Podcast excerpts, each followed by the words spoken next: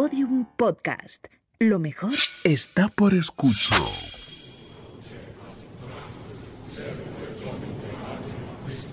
Elena, en el país de los horrores. Con Elena Merino en Podium Podcast.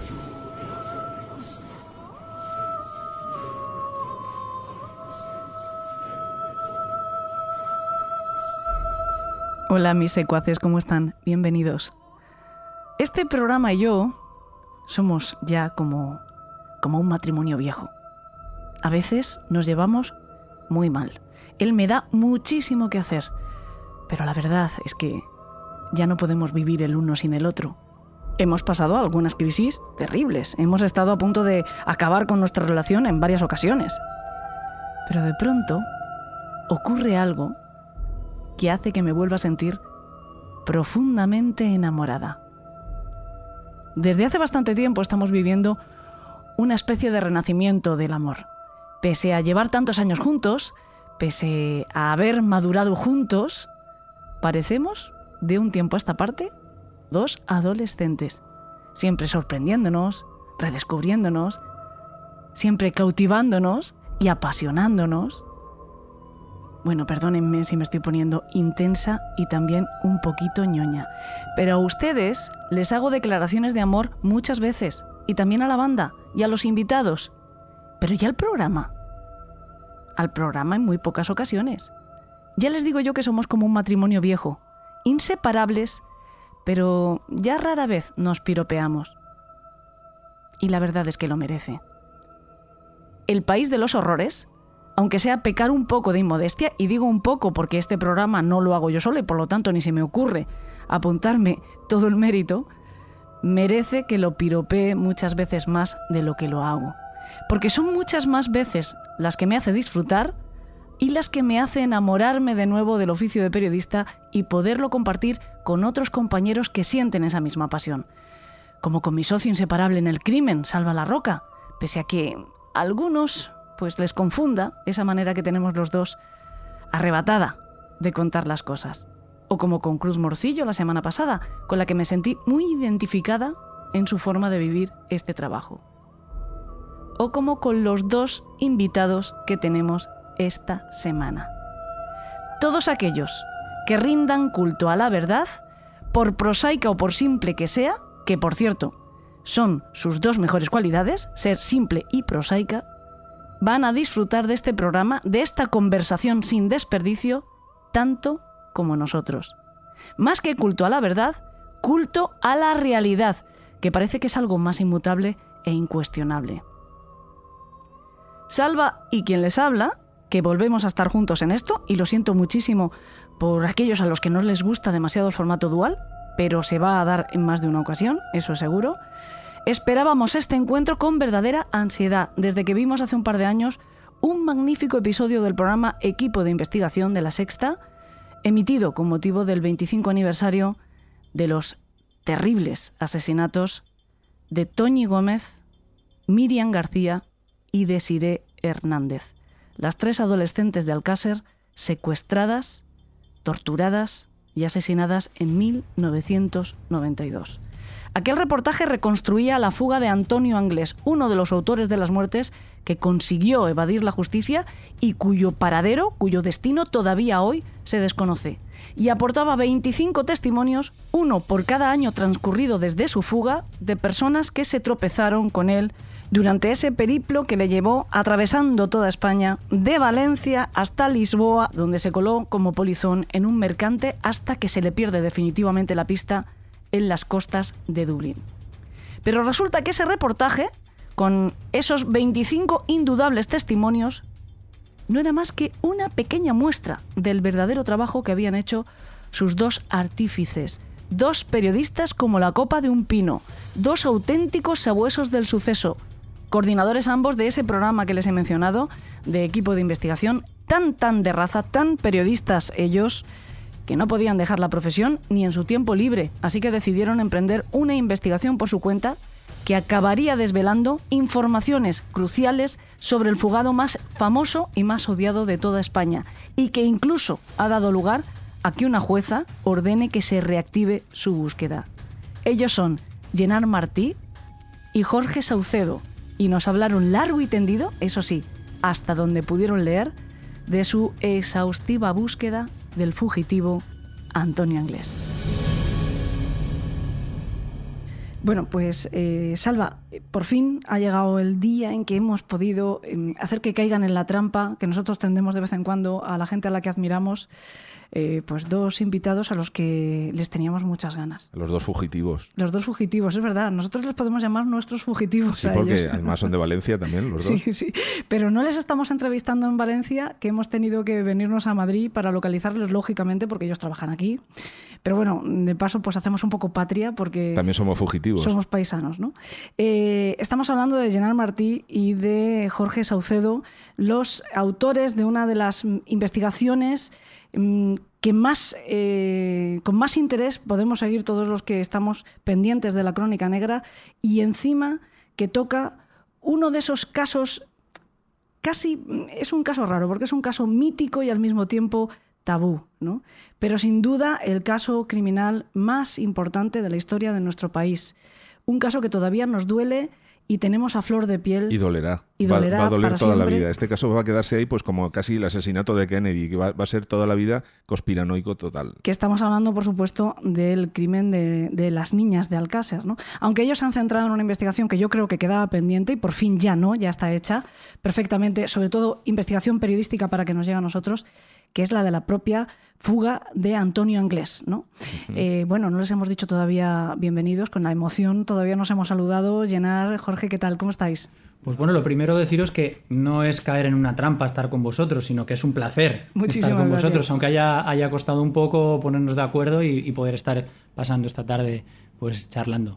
La verdad es que llevamos, llevamos mucho rato. Yo siempre digo lo mismo para Llevamos como ponerle una los hora y dientes- media hablando. ¿eh? Para poner los dientes largos luego los secuaces, digo, uy, si hubiéramos grabado todo esto. que- bueno, es verdad que hemos estado, teníamos muchas ganas de, de juntarnos, de hablar, hemos estado hablando de estos, de otras investigaciones que vosotros habéis tenido entre manos, eh, porque sois periodistas de investigación eh, y, y además en un programa como equipo de investigación donde mm, os metéis de lleno en muchas historias de mucho tipo, no solo crónica negra, o mejor dicho, no solo asesinato necesariamente, pero sí casi siempre asuntos muy sociales. ¿no? En este caso, eh, es cierto que esta investigación es algo muy personal y muy particular vuestro, que iniciáis y da lugar después a que se convierta en un documental. Pero esto es una cosa vuestra que eh, yo os he oído decir que también en parte la iniciasteis porque sois valencianos, ¿no? Y este caso, aunque nos duela a, a toda España, pero es verdad que tal vez en Valencia particularmente, ¿no? El, el crimen de las niñas de Alcácer. Sí, esto surge porque Jorge y yo en el trabajo estamos sentados cara a cara, uno enfrente del otro, y bueno, charlamos de muchas cosas y aparte de nuestro trabajo, pues siempre buscamos algo que, que también nos motive, ¿no? Fuera de lo que es nuestro trabajo del día a día del, del programa.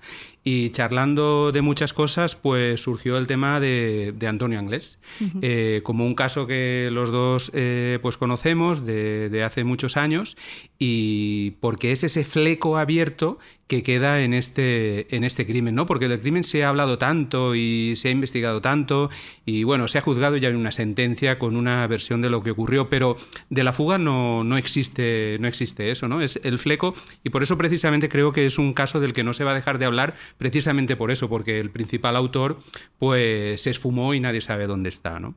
Eh, pero bueno, el trabajo surge por eso, hablando entre nosotros de, de, un caso, de algo que nos motiva y que hacemos fuera de nuestro, de nuestro horario de trabajo. Es algo que, que hacemos, bueno, pues los fines de semana. Que, que, empezamos pues a viajar primero por, pues, por España, por Valencia, por Cuenca eh, y después por el extranjero. También en una época antes de la pandemia cuando existía Ryanair y era factible irse a Manchester, a Liverpool o a cualquiera de estas ciudades por 50, 60 euros, ¿no? Y bueno, pues así empezamos un poco nuestra, nuestra investigación. Sí, casi era inevitable. Dos valencianos que coinciden en la misma redacción en Madrid, a los que les empieza a unir una amistad con mucho amor por el periodismo de investigación eh, y con un caso, mmm, bueno, en el caso de Anglés no cerrado, al que rodean muchísimos misterios, eh, que nos podía aportar pues esa dosis de adrenalina que quizá el trabajo diario, eh, que nos gusta también mucho, ¿eh? pues no, no, nos la aportaba, ¿no? Entonces decidimos emprender pues esta, esta investigación pues hace pues ya casi tres años, ¿no? Una cosa así, ¿no? Por lo menos. Por lo menos. Eh, y además también, de alguna manera, con el entrenamiento que os da, el estar eh, diariamente, yo siempre lo digo, el que es periodista es que lo es, no es una profesión, es que no lo podemos evitar, casi también es nuestro hobby después, ¿no? Y sobre todo cuando tienes entre manos la posibilidad de descubrir un misterio y puede ser que este sea uno de los últimos grandes misterios que quedaban, ¿no? El quitarle además mucha mítica, porque tú has dicho muy bien que es un caso resuelto con una sentencia, todos sabemos lo que ha pasado, y luego hay mucha gente que cree que sabe lo que ha pasado, aunque se lo haya inventado directamente, ¿no? Y, por eso también yo decía que es un caso tabú. Más que tabú, creo que se ajusta más decir que es un caso venenoso, donde es mm. difícil meterse sin salir un poquito escaldado. ¿eh? vosotros fijaros bien y, hacéis un, podcast eh, sobre criminología, sobre el crimen. Eh, la cantidad de asesinos en serie en, esta, en la historia de la criminología en España que podrían estar rodeados de una mítica eh, mucho mayor que Antonio Anglés. Y, los tengo aquí apuntados. Por ejemplo, eh, Manuel Delgado Villegas, el que todo el mundo le conoce como el arropiero, pues tiene 48 crímenes confesados y 7 comprobados. el asesino de ancianas de Santander, eh, Rodríguez Vega, 16. el asesino en serie de Castellón, eh, que asesinó a cinco mujeres, que se comprobó. El mendigo asesino, escalero. 15, me parece también. Sí, no sé exactamente el dato. Mm, todos tienen más muertes, todos tienen muchas más muertes a sus espaldas que Antonio Anglés. De hecho, Antonio Anglés es un presunto porque no ha sido juzgado. Sin embargo, Antonio Anglés le rodea, sí que le rodea una, una mística y una leyenda que sobre todo está... Pero ¿sabes eh, qué me recuerda? Me recuerda un poquito al, al Zodíaco. Ah, creía que vas a decir Charles Manson, que tampoco mató nunca a nadie, sin no, embargo pero Zodíaco mató a, a, a, cinco, ¿no? ¿Fue? Bueno, creo que a cinco, a cinco, y sin embargo mm, el tema de los de los jeroglíficos y que no se le llegara a pillar es lo, lo ha convertido en un primera división. Pero mm. hay tíos que han sido mucho peores. Pero el hecho de que no se le haya pillado a inglés es lo que lo ha mitificado. Mm. Eso, es la clave. Eso es la clave. La clave. Eso lo ha rodeado de un misterio, de una leyenda. No solo no se le han encontrado, sino que no, no se sabe qué pasó con él. Yo de todas formas también creo que en el caso de inglés contribuye a esa mítica que las tres niñas, Miriam, Toñi y Desiree, no eran las hijas de sus padres, sino que la televisión, que en ese momento además coincide con el nacimiento de las privadas, con el surgimiento del género reality show en España, que surge precisamente a partir de la desaparición de las tres niñas, se convirtieron en hijas de todas, en hermanas de todas, en primas de todas, en amigas de todas. Yo tenía pocos más años que ellas cuando desaparecen. Yo estaba estudiando mi carrera en el año 92 eh, por lo tanto, yo tenía 18, 19 años en ese momento, ellas creo que tienen 15 cuando, cuando ocurre, ¿no? Me parece 15, 14. Eh, ¿Quién se despegó de la televisión? ¿Quién, eh, yo recuerdo minuto a minuto prácticamente toda aquella búsqueda sin cuartel cuando además todavía creíamos, considerábamos que estaban vivas, porque ahora todo el mundo tenemos cierta conciencia forense, conciencia criminal, conciencia y sabemos un poquito de todo, sabemos las 24 primeras horas son fundamentales, ¿no? que lo hemos oído mil veces, todo el mundo sabemos que las desapariciones, tal, tal. Entonces, quizá éramos todavía una sociedad más ingenua, con menos información, con, con menos acceso a muchísima eh, información y pensábamos que esto podía tener otro final, con lo cual el dolor que nos causó descubrir lo que había pasado fue brutal, nos destrozó a todos, ¿no? Sí, es, el primer paso, el primer caso televisivo, por decirlo de alguna manera, eh, apoyado por, pues por quién sabe dónde de la época y por el programa de Nieves Herrero que empezaba también en esa época, y después también por un padre televisivo. Un padre, eh, bueno, es Fernando García, que, que, en esa época, pues bueno, se erigió como una especie de padre coraje eh, que movilizó y viajó y no sé, acompañado de, la televisión en todo momento y sobre todo por... Y del Mississippi. Y del Mississippi, y por, mm. estos programas. Sí, bueno, el mm. Mississippi es en la época del juicio, el Mississippi es del 97. pero bueno, es, otro programa que, pero desde el primer Momento es cierto que él sabe que mantener la atención pública es lo que le va a ayudar a conseguir descubrir mm. la verdad de lo que ocurrió, aunque en un momento determinado parece que quiere descubrir su verdad, ¿no? no se, él no se ha conformado nunca con, con lo que le han explicado eh, jueces, fiscales, policías qué ocurrió. No sé, Bueno, pero eso es, al- eso conformarse. es un poquito al margen de lo que ellos han hecho. Quiero decirte, Mm. porque esto tiene dos partes. Tiene la parte del el crimen y el juicio, y luego está la parte de dónde puñetas está este tío. Es verdad que hemos Mm. dicho al principio que vamos a hablar de la investigación y nos hemos ido directamente a- Sí. al. es al inevitable caso, en es cierta inevitable, manera sí. también. Sí, porque van unidas, ¿no? Son, Sí. son el, el- no sé, el- el- la sartén y el mango. ¿no? De, Mm. de hecho, el padre también tiene su teoría sobre dónde está Antonio y, Fro- Inglés. y Frontela, Y Frontela. y, y Juan Ignacio Blanco, y, a cualquiera que le preguntes, esto es como la de la selección nacional, a cualquiera que le preguntes te va a dar un 11. Un once, correcto. Sí. Ellos tienen su teoría que es que Antonio Inglés está eh, bajo tierra en Valencia, que nunca salió de Valencia. Desde el minuto uno. Desde el minuto uno, que lo mató no se sabe quién, que ni se sabe dónde está, pero ellos lanzan a los cuatro vientos esa, esa teoría. Bueno, no esa teoría, porque ellos lo afirman. Sin ninguna prueba, sin ninguna base y sin ningún rigor, y se quedan tan panchos. ¿no? Supuestamente con una prueba que nunca apareció. Correcto. Mm, mm. Nosotros lo que teníamos claro a la hora de enfocar esta investigación es que íbamos a dejar a un lado eh, La, lo que míti- es, la mítica. Sí, el- el- el- el- o sea, hacer una revisión de, de un crimen que ya había sido juzgado y nos íbamos a centrar en la mayor laguna que, que ha añadido dolor. El que no se sepa dónde está uno de los principales Claro. eh, autores, eso ha añadido dolor. Eso ha añadido dolor. Y nos íbamos a centrar ahí. Y sobre todo lo que nos íbamos a centrar es conseguir certezas. No seguir especulando, porque ya ha habido bastantes especulaciones con, con este. En este caso. En este a mí caso. una cosa que me gusta mucho, que, hemos que, que antes cuando estábamos hablando, cuando nos estábamos mm, comentando todo esto, me ha gustado mucho una cosa que has dicho, eh, que me gustaría que nos comentaras, y es que cuando vosotros decidís meteros en este, en este tema y en esta investigación en profundidad, partís de cero, cero creencias, cero certezas, cero eh, sugestiones, no creéis ni en que sí, ni en que no, ni si está vivo, ni que lo que decidís es descubrirlo. Porque lo que quieren es respuestas ellos. No, no hay un medio que les pague para que encuentren una, un nada, ¿no? Sino que ellos lo que quieren es saber ellos, por ellos mismos, qué ha pasado. Pero además que creo que es el camino correcto para iniciar una investigación. Sí, nosotros en esta investigación mm, no hemos estado sujetos a intereses ni económicos, ni políticos, ni, ni de ninguna cadena, ni ningún medio de comunicación. Fue una investigación que hemos hecho en nuestros libres de forma altruista. Evidentemente, luego al final ha tenido el resultado que es, que es nuestro libro, el, el Fugitiu. Eh, pero eso es lo que nos ha servido para trabajar de una forma independiente.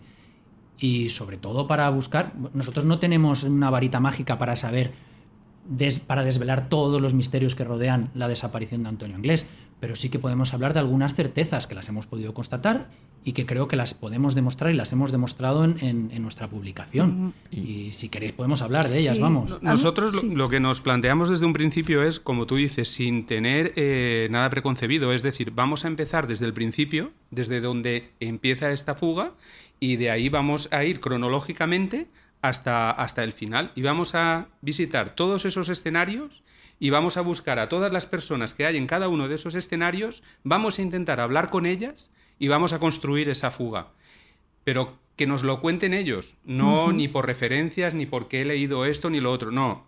Reset absoluto y empezamos desde cero. Y a partir de ahí, pues empezamos en, en, en Catarroja, que es como, pues vamos a hablar con Kelly, que es eh, una de las eh, personas de la familia inglés con la que podemos hablar, que estaba en la casa en ese momento en Catarroja. Y ahora en Nueva York, ¿no? En- cuando nosotros eh, empezamos a, a- a recabar toda la información, a investigar, Kelly en ese momento estaba en Nueva York, que es precisamente Jorge es quien, Quien mantiene, localiza, ese, ¿no? quien mantiene ese contacto con ella. Sí.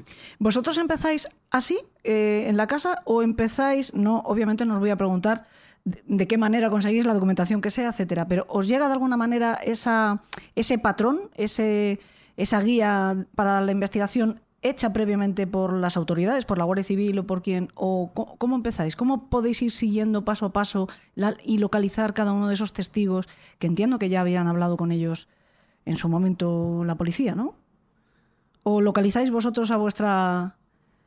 Bueno, Nosotros el punto de partida eh, siempre es la casa de la familia inglés, que es donde el, pri- el primer lugar donde va a buscarlo la Guardia Civil. Y ahí es donde nos encontramos el testimonio de, de Kelly, de la, de la hermana de, Bueno, que ha tardado De- 25 años en decirlo de la sábana. que Correcto. nos, que nos cuenta, nos cuenta 25 años después, no- nos hace esta revelación que no dijo en el, en el juicio, eh, que de alguna forma ayudó a su hermano a escapar por, por la ventana y luego lo perdió de vista por los tejados de la parte trasera del, del domicilio de Catarroja. Que esa parte no deja muy bien a la Guardia Civil en el documental, ¿eh?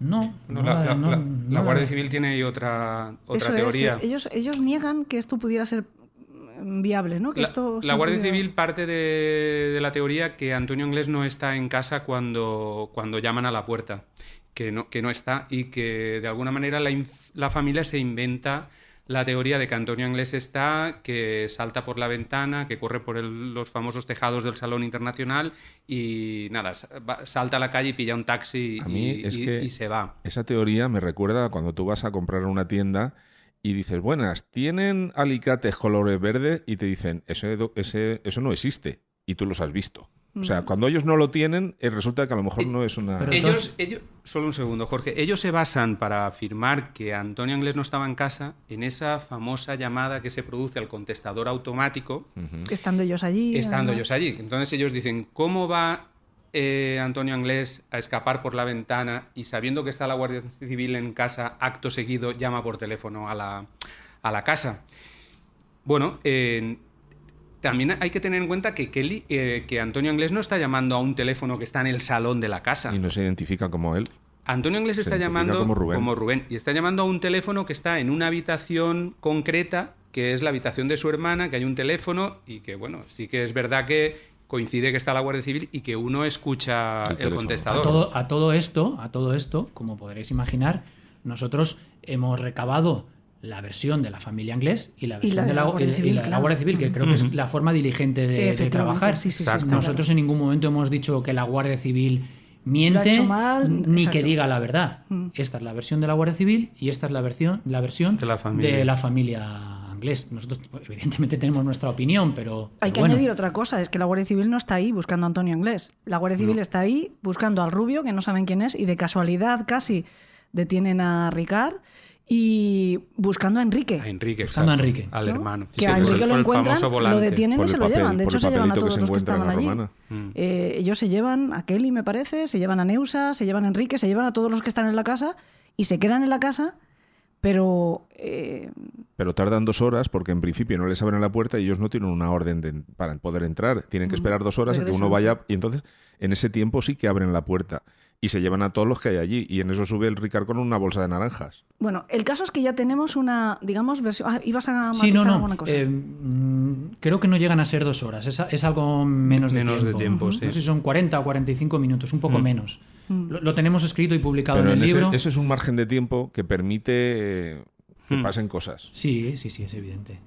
El caso es que ya eh, casi al inicio... También, perdona Elena, cuando realmente tú estás, porque nosotros hemos estado en ese piso de Catarroja, que era el de la familia Hay inglés. imágenes de ese piso. Sí, que eh, hay una, sí, pero me refiero, nosotros estuvimos eh, cuando empezamos nuestra investigación, que una, una anécdota que también está contada en el libro, eh, como queremos revisar, revisar un poco todos los escenarios, revisitar, perdón, pues nos- Jorge y yo nos plantamos un día allí en Catarroja, llamamos a la puerta del piso a ver quién, quién está y curiosamente eh, nos abre una, una chica joven que se queda un poco de piedra cuando le decimos que somos periodistas, porque la chica no entiende cómo dos periodistas le están llamando en su casa para ¿No qué. sabía qué casa era? No, No, no, no sabía. esa es la anécdota, Salvador. Claro, no sabía que ese piso que acababa de comprar recientemente con su novio, porque es una pareja de Muy jóvenes. muy jóvenes, creo que ni, ni 30 años o rondando los 30 años, no tenían ni idea que era la casa de la familia Anglés y que era la casa de donde eh, pues huyó Antonio, Antonio Anglés, ¿no?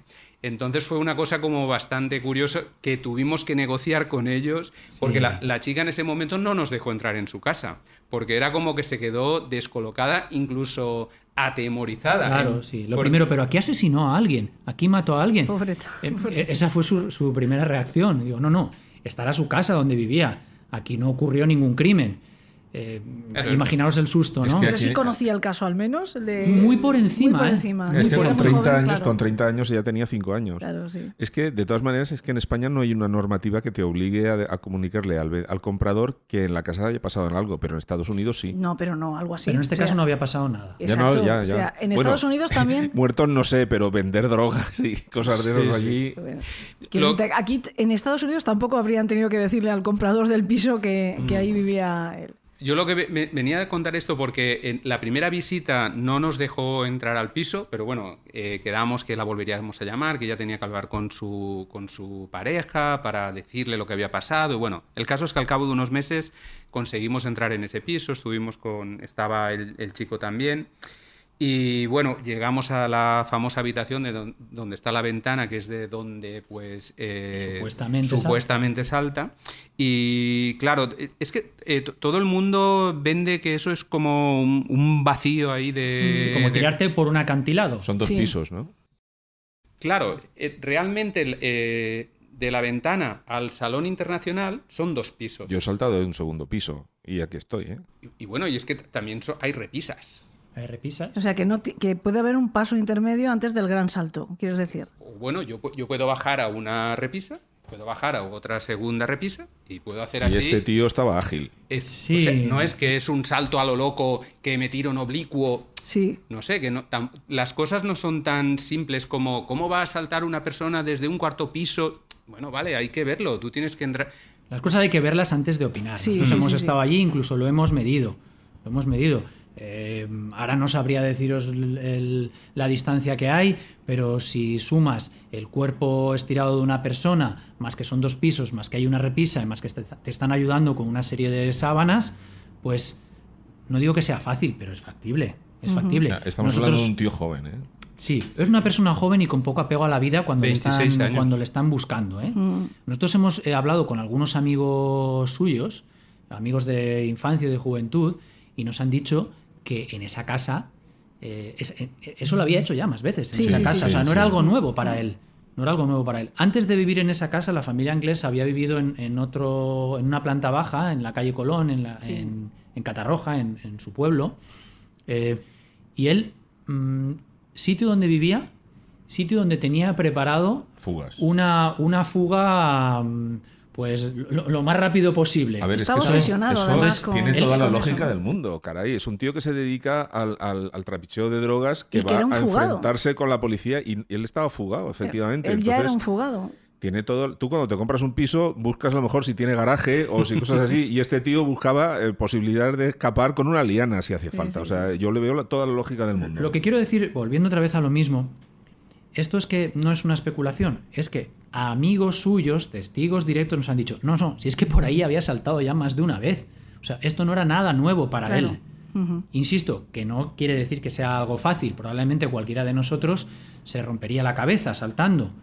Sí, pero O nosotros, no, no- o no nos atreveríamos. O no nos atreveríamos. nosotros nos hemos estado leyendo la biografía propia del personaje de Anglés, cómo llega hasta esos años, hasta los 25 años.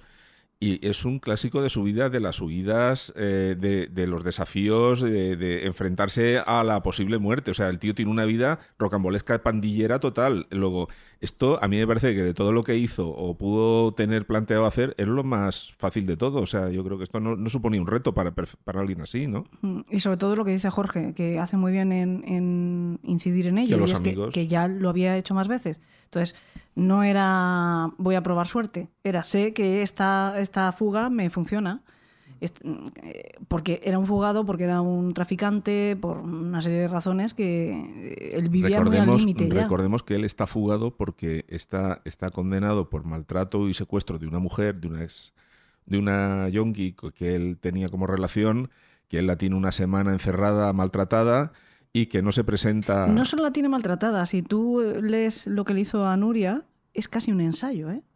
Es casi, casi un ensayo. Sí. Hay muchas de las cosas que le hace a Nuria o que le impiden hacer a Nuria, pero que él declara, Mira. o hay testimonios que dice que declara que él quería hacer, que después lo vamos a encontrar en, en, La- las- en Toñi, en Miriam y en Desiree. La primera es que em, esa discusión entre Nuria Pera y Antonio Anglés empieza en Benetúser, en un piso que había alquilado Antonio Anglés y era donde vivía en ese momento, que es cuando ocurre lo de, lo de Nuria Pera. Em, porque Antonio Anglés, eh, bueno, él vivía en- cuando ocurre lo de Nuria Pera en, en Benetúser.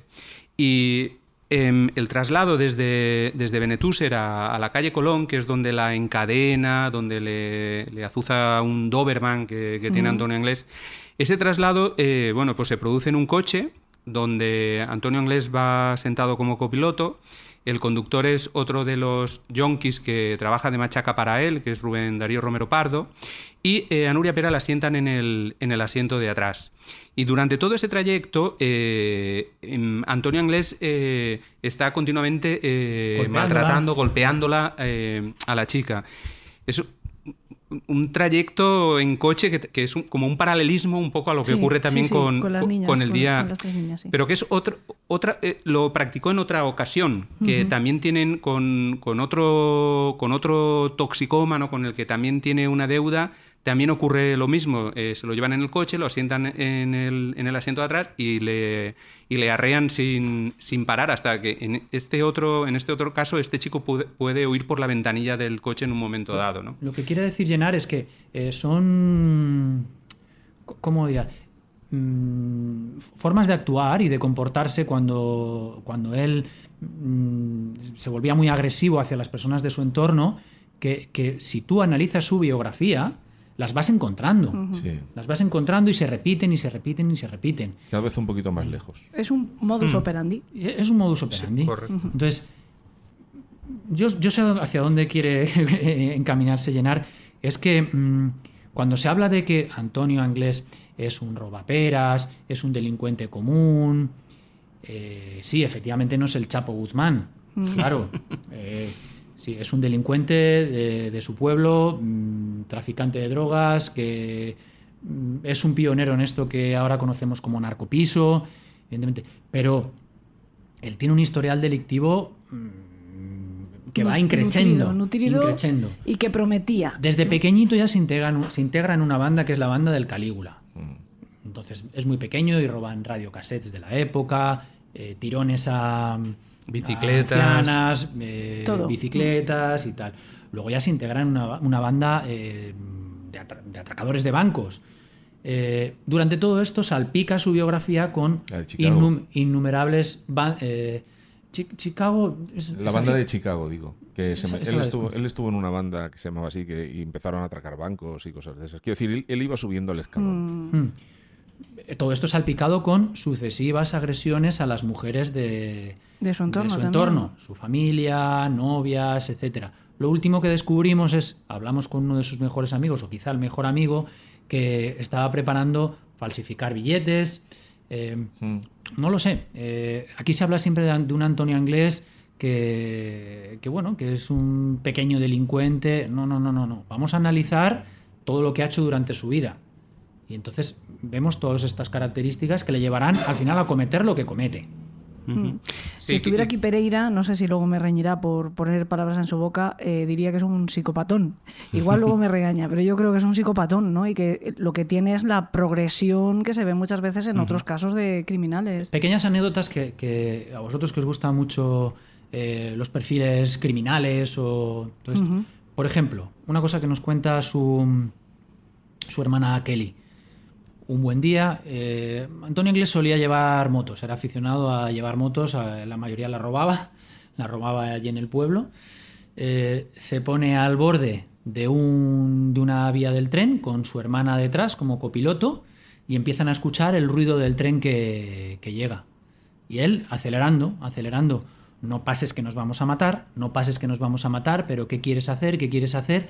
Y entonces, a escasos metros de mm, que llegue el tren, acelera, pasan las vías y a su hermana pues le mete un susto que, que, bueno, que De casi la muerte. de, de muerte, casi la deja en el sitio. ¿Por- ¿Por qué hace eso? Porque ¿Por es qué un hace sádico. eso? Es, Mm. es un, un- Un un sádico. sadismo. Mm. Otro episodio en la casa. Mm, su hermana pone música, esa música, dice Antonio Anglés, que le recuerda a música que ha escuchado en prisión y le mete a, a ella una paliza y a su madre que intenta mediar y separarles, también le mete una paliza. No, Eso no- no nos contaba que también cogía la cabeza de la madre y la de Kelly y, y Y las, las chocaba, golpeaba, ¿no? las chocaba. Sí, Eh, él, él en su casa llegó a ser el macho alfa a base de guantazos. O sea, Mm. de- apartó al padre un día y ya tomó el, el relevo. Bueno, apartó al padre porque hostias, estuvo a punto sí. de matarlo también. Te, voy- te cobro cada vez que digas un taco, ¿eh? ya lo sabes. Pero bueno, es cierto, o sea, eh, lo que está claro es que él mm, es narcisista al 100%, porque además tiene ese cuidado constante, esa eh, autoestima elevadísima que cuentan también los que lo conocieron, ¿no? Otra anécdota, por lo que dices de narcisista y tal, eh, él nos contaba también Kelly, ¿no? Que quería tener la, la piel como la de, como la de un bebé. que, ¿no? que, que quería como utilizaba cremas y que quería tener la piel súper suave. Era muy ¿no? presumido. sí. Él era muy presumido. Era muy presumido. Bien parecido también. Era, era- Mm. Sí, efectivamente. Y además, una cosa que, que te llama, que llama la atención es que efectivamente él trapicheaba con droga o, Mm. o algo más, llegó a, a, lo mejor a subir en ese estatus, ¿no? en el estatus dentro de- del tráfico de drogas, pero que no consumía. Él cuidaba mucho también su alimentación, Bueno, ya cuidaba había, su físico. ya veía a algunos de sus hermanos. Solía tomar, eh, por lo que nos cuenta su hermana, un tipo de tranquilizantes que son los rohipnoles. Los En sí. el argot callejero reinoles. Eh, Y bueno, son tranquilizantes que él pues los conseguía en el mercado negro, Mm. estaba habituado a moverse en ese ambiente y los utilizaba pues para aplacar su ira, su agre- agresividad. Sí, porque a él se le iba la pinza cuando se ponía Sí, eso es importante decirlo. violento. Eh, de, su- de- sus hermanos, eh, Ricardo, que falleció, Juan Luis, que está ingresado en un psiquiátrico, Psiquiátrico. Y Enrique, que vive con la madre, tienen trastornos mentales diagnosticados. Entonces, Antonio Anglés nunca fue diagnosticado de ningún trastorno. Es una incógnita si realmente padecía algún tipo de bipolaridad o, o algo, algo similar. O estamos hablando de una psicopatía y punto. Sí, es cierto, sí. Algún trastorno límite de, algún, de alguna clase, sí. Sí, por esos cambios de, de humor tan radicales, ¿no? Esos momentos de... El, líder de la banda, el líder, nombrábamos la banda del Calígula, que es la Sí. primera banda en la que él se integra como un pequeño ratero, si me permitís así la Sí, expresión, ¿no? ujú. Cuando es un- prácticamente un niño. Conseguimos entrevistarle eh, y nos cuenta pues episodios de las relaciones que tiene con sus novias y él, y él habla como de que tiene un clic en la cabeza, habla como de un clic en la cabeza. Cuando algo no le gustaba, tenía un clic y de repente se ponía agresivo con, con su pareja, con su novia del momento y, y la maltrataba. Habla de De- un clic. De hecho, recientemente hemos hablado con otra, con una chica que, que fue, pues que mantuvo algún tipo de relación con, con Anglés eh, siendo muy joven y bueno, nos confirmó que, que la molió a palos en varias veces. Y también el, el Calígula nos contó un episodio como una chica, eh, estando en la famosa plaza de la Reggio, de allí de Catarroja, que es donde Sí, se como el movía epicentro de toda Sí, la... correcto. mm, Bueno, no sé, bajos fondos. donde ¿no? el, el que quería pillar Sí. eh, iba a la plaza de la Reggio porque allí es donde estaban los camellos, ¿no? Por decirlo así. Pues eh, cuenta otro episodio de una chica que en ese momento estaba con él, eh, en un momento dado le, le roba la cartera, ¿no? Creo que dice, o le quita la cartera del, del bolsillo. Y bueno, la reacción también de, de Antonio Anglés es eh, molerla a palos, ¿no? O sea que hay muchos casos de, de cómo agrede a, a mujeres. El- está el de Nuria Pera, que es el que de alguna manera a nivel mediático Mm. todos conocemos, pero después eh, hay otros, ¿no? Que cuando vas hablando con sus amigos te van contando cosas, casos de otras novias a las que, a las que ha maltratado de, de una manera brutal. Pero con argumentos, por ejemplo, esta chica que comentaba mi compañero Llenar, con argumentos como ¿y por qué te pegó? No, porque me había ido a la plaza de la Reggio sin, sin Su permiso. Sin, sin su permiso. Ese es el argumento. Ya. Ese es el argumento para... para Sí. Bueno, todo esto ha salido porque yo he hablado del caso de Nuria, de que, de que Mm. él, estaba, él estaba fugado de la, Mm. de la justicia porque no se presentó cuando tenía que presentarse y que, y que en, en ese momento estaba fugado ya, ¿no? Pero el- no- hemos vuelto atrás un poco para lo- explicar lo de por qué te, estaba allí. solo te voy a interrumpir un momento, Salva. Sí. Hablando de cosas que aporta el libro y que solo las van en el libro. O sea, en nosotros, en la elaboración de este libro, antes eh, comentábamos cómo hemos conseguido información, nosotros tenemos el sumario del caso de, de Nuria Pera. Es un sumario de hace más de 30 años. Eh, ese sumario contiene el único documento manuscrito de Antonio Anglés, que es una carta escrita de su puño y letra, que escribe desde la prisión antes de, le- de que le den el famoso permiso por el- en el que comete el, el asesinato de las niñas de Alcácer. Y es una carta pues llena de faltas de ortografías, escrita como, como pues las poesías que escribía. como las poesías que escribía, donde él de alguna manera apela al juez que se está portando muy bien, que en su casa lo quieren mucho, que él hace falta en casa para cuidar a su familia, porque si no está él, a ver qué, qué hace su familia sin él. Y, y bueno, creo que es- eso es un documento que nunca había salido a la luz, nunca se había visto ni, ni, ni cuál era la firma de Antonio Anglés, ni cuál era su letra, ni, ni un discurso suyo de alguna manera, ¿no? Era, no sé, comentando Sí, cosas que, que son inéditas. Un documento ¿no? interesante, además, mm, que no cae en saco roto porque estamos preparando, no sabemos todavía cuándo estará listo, pero un programa sobre grafología. Y Ah. me eh, sugiere que tal vez utilicemos vuestro libro también como documentación para ese programa. Pero bueno, eh, Fijaos que en la investigación sobre la fuga de Anglés no hemos pasado todavía casi de la- del primer, del Sí, primer sí. punto, ¿no? De la primera La casilla ventana. que es la ventana. Pero bueno, porque es verdad que es que es un caso apasionante también hablar de este personaje y poner quizá los puntos sobre las IES, precisamente para romper un poco esa imagen que se ha construido también de pobre chivo expiatorio, de pobre chivo expiatorio, nada, o de tipo incapaz de cometer semejante atrocidad, nada, ¿no? Perfectamente capaz, y no solo eso, sino entrenado con una serie de casos anteriores que casi pare- parecen ensayos. A mí me llamaba la atención, y no, no quiero entrar demasiados detalles de, de la monstruosidad que ocurrió en ese caso que le ocurrió a estas tres niñas que todos llevamos en el, corazón. Pero bueno, me llama mucho la atención que en un momento determinado, parece ser que en esa planta baja eh, donde tenía encerrada Nuria, eh, él eh, dice y le escuchan y, luego dan ese testimonio, dice que quiere, quiere arrancarle los pezones con unas tenazas. Eso dicen los testigos que llegó a decir, ¿no? Como castigo, ¿no? Bueno, eh, no lo llegó a hacer, se lo impidieron, pero eh, bueno, pues sabemos que es algo que ocurre eh, después con, con las niñas, parte de la tortura de alguna de las niñas, ¿no? de, las tres víctimas que todos reconocemos. Bueno, eh, como digo, estamos todavía en la primera casilla, pero bueno, este libro recoge cuántos testimonios al final, testimonios que os van casi sembrando una pista de migas, ¿no? Para ir siguiendo al fugado. Pues no los hemos contabilizado, que puede haber unos 60, 70 testimonios. Creo que sí. Me preguntabas hace un rato que cuál ha sido nuestra, nuestra base para conseguir esos testimonios. Es evidente que partimos de una investigación que hacen los cuerpos y fuerzas de seguridad del Estado. Entonces, si nos van saliendo cosas nuevas, nosotros las aportamos, ¿no? Es claro, nosotros partimos de eso.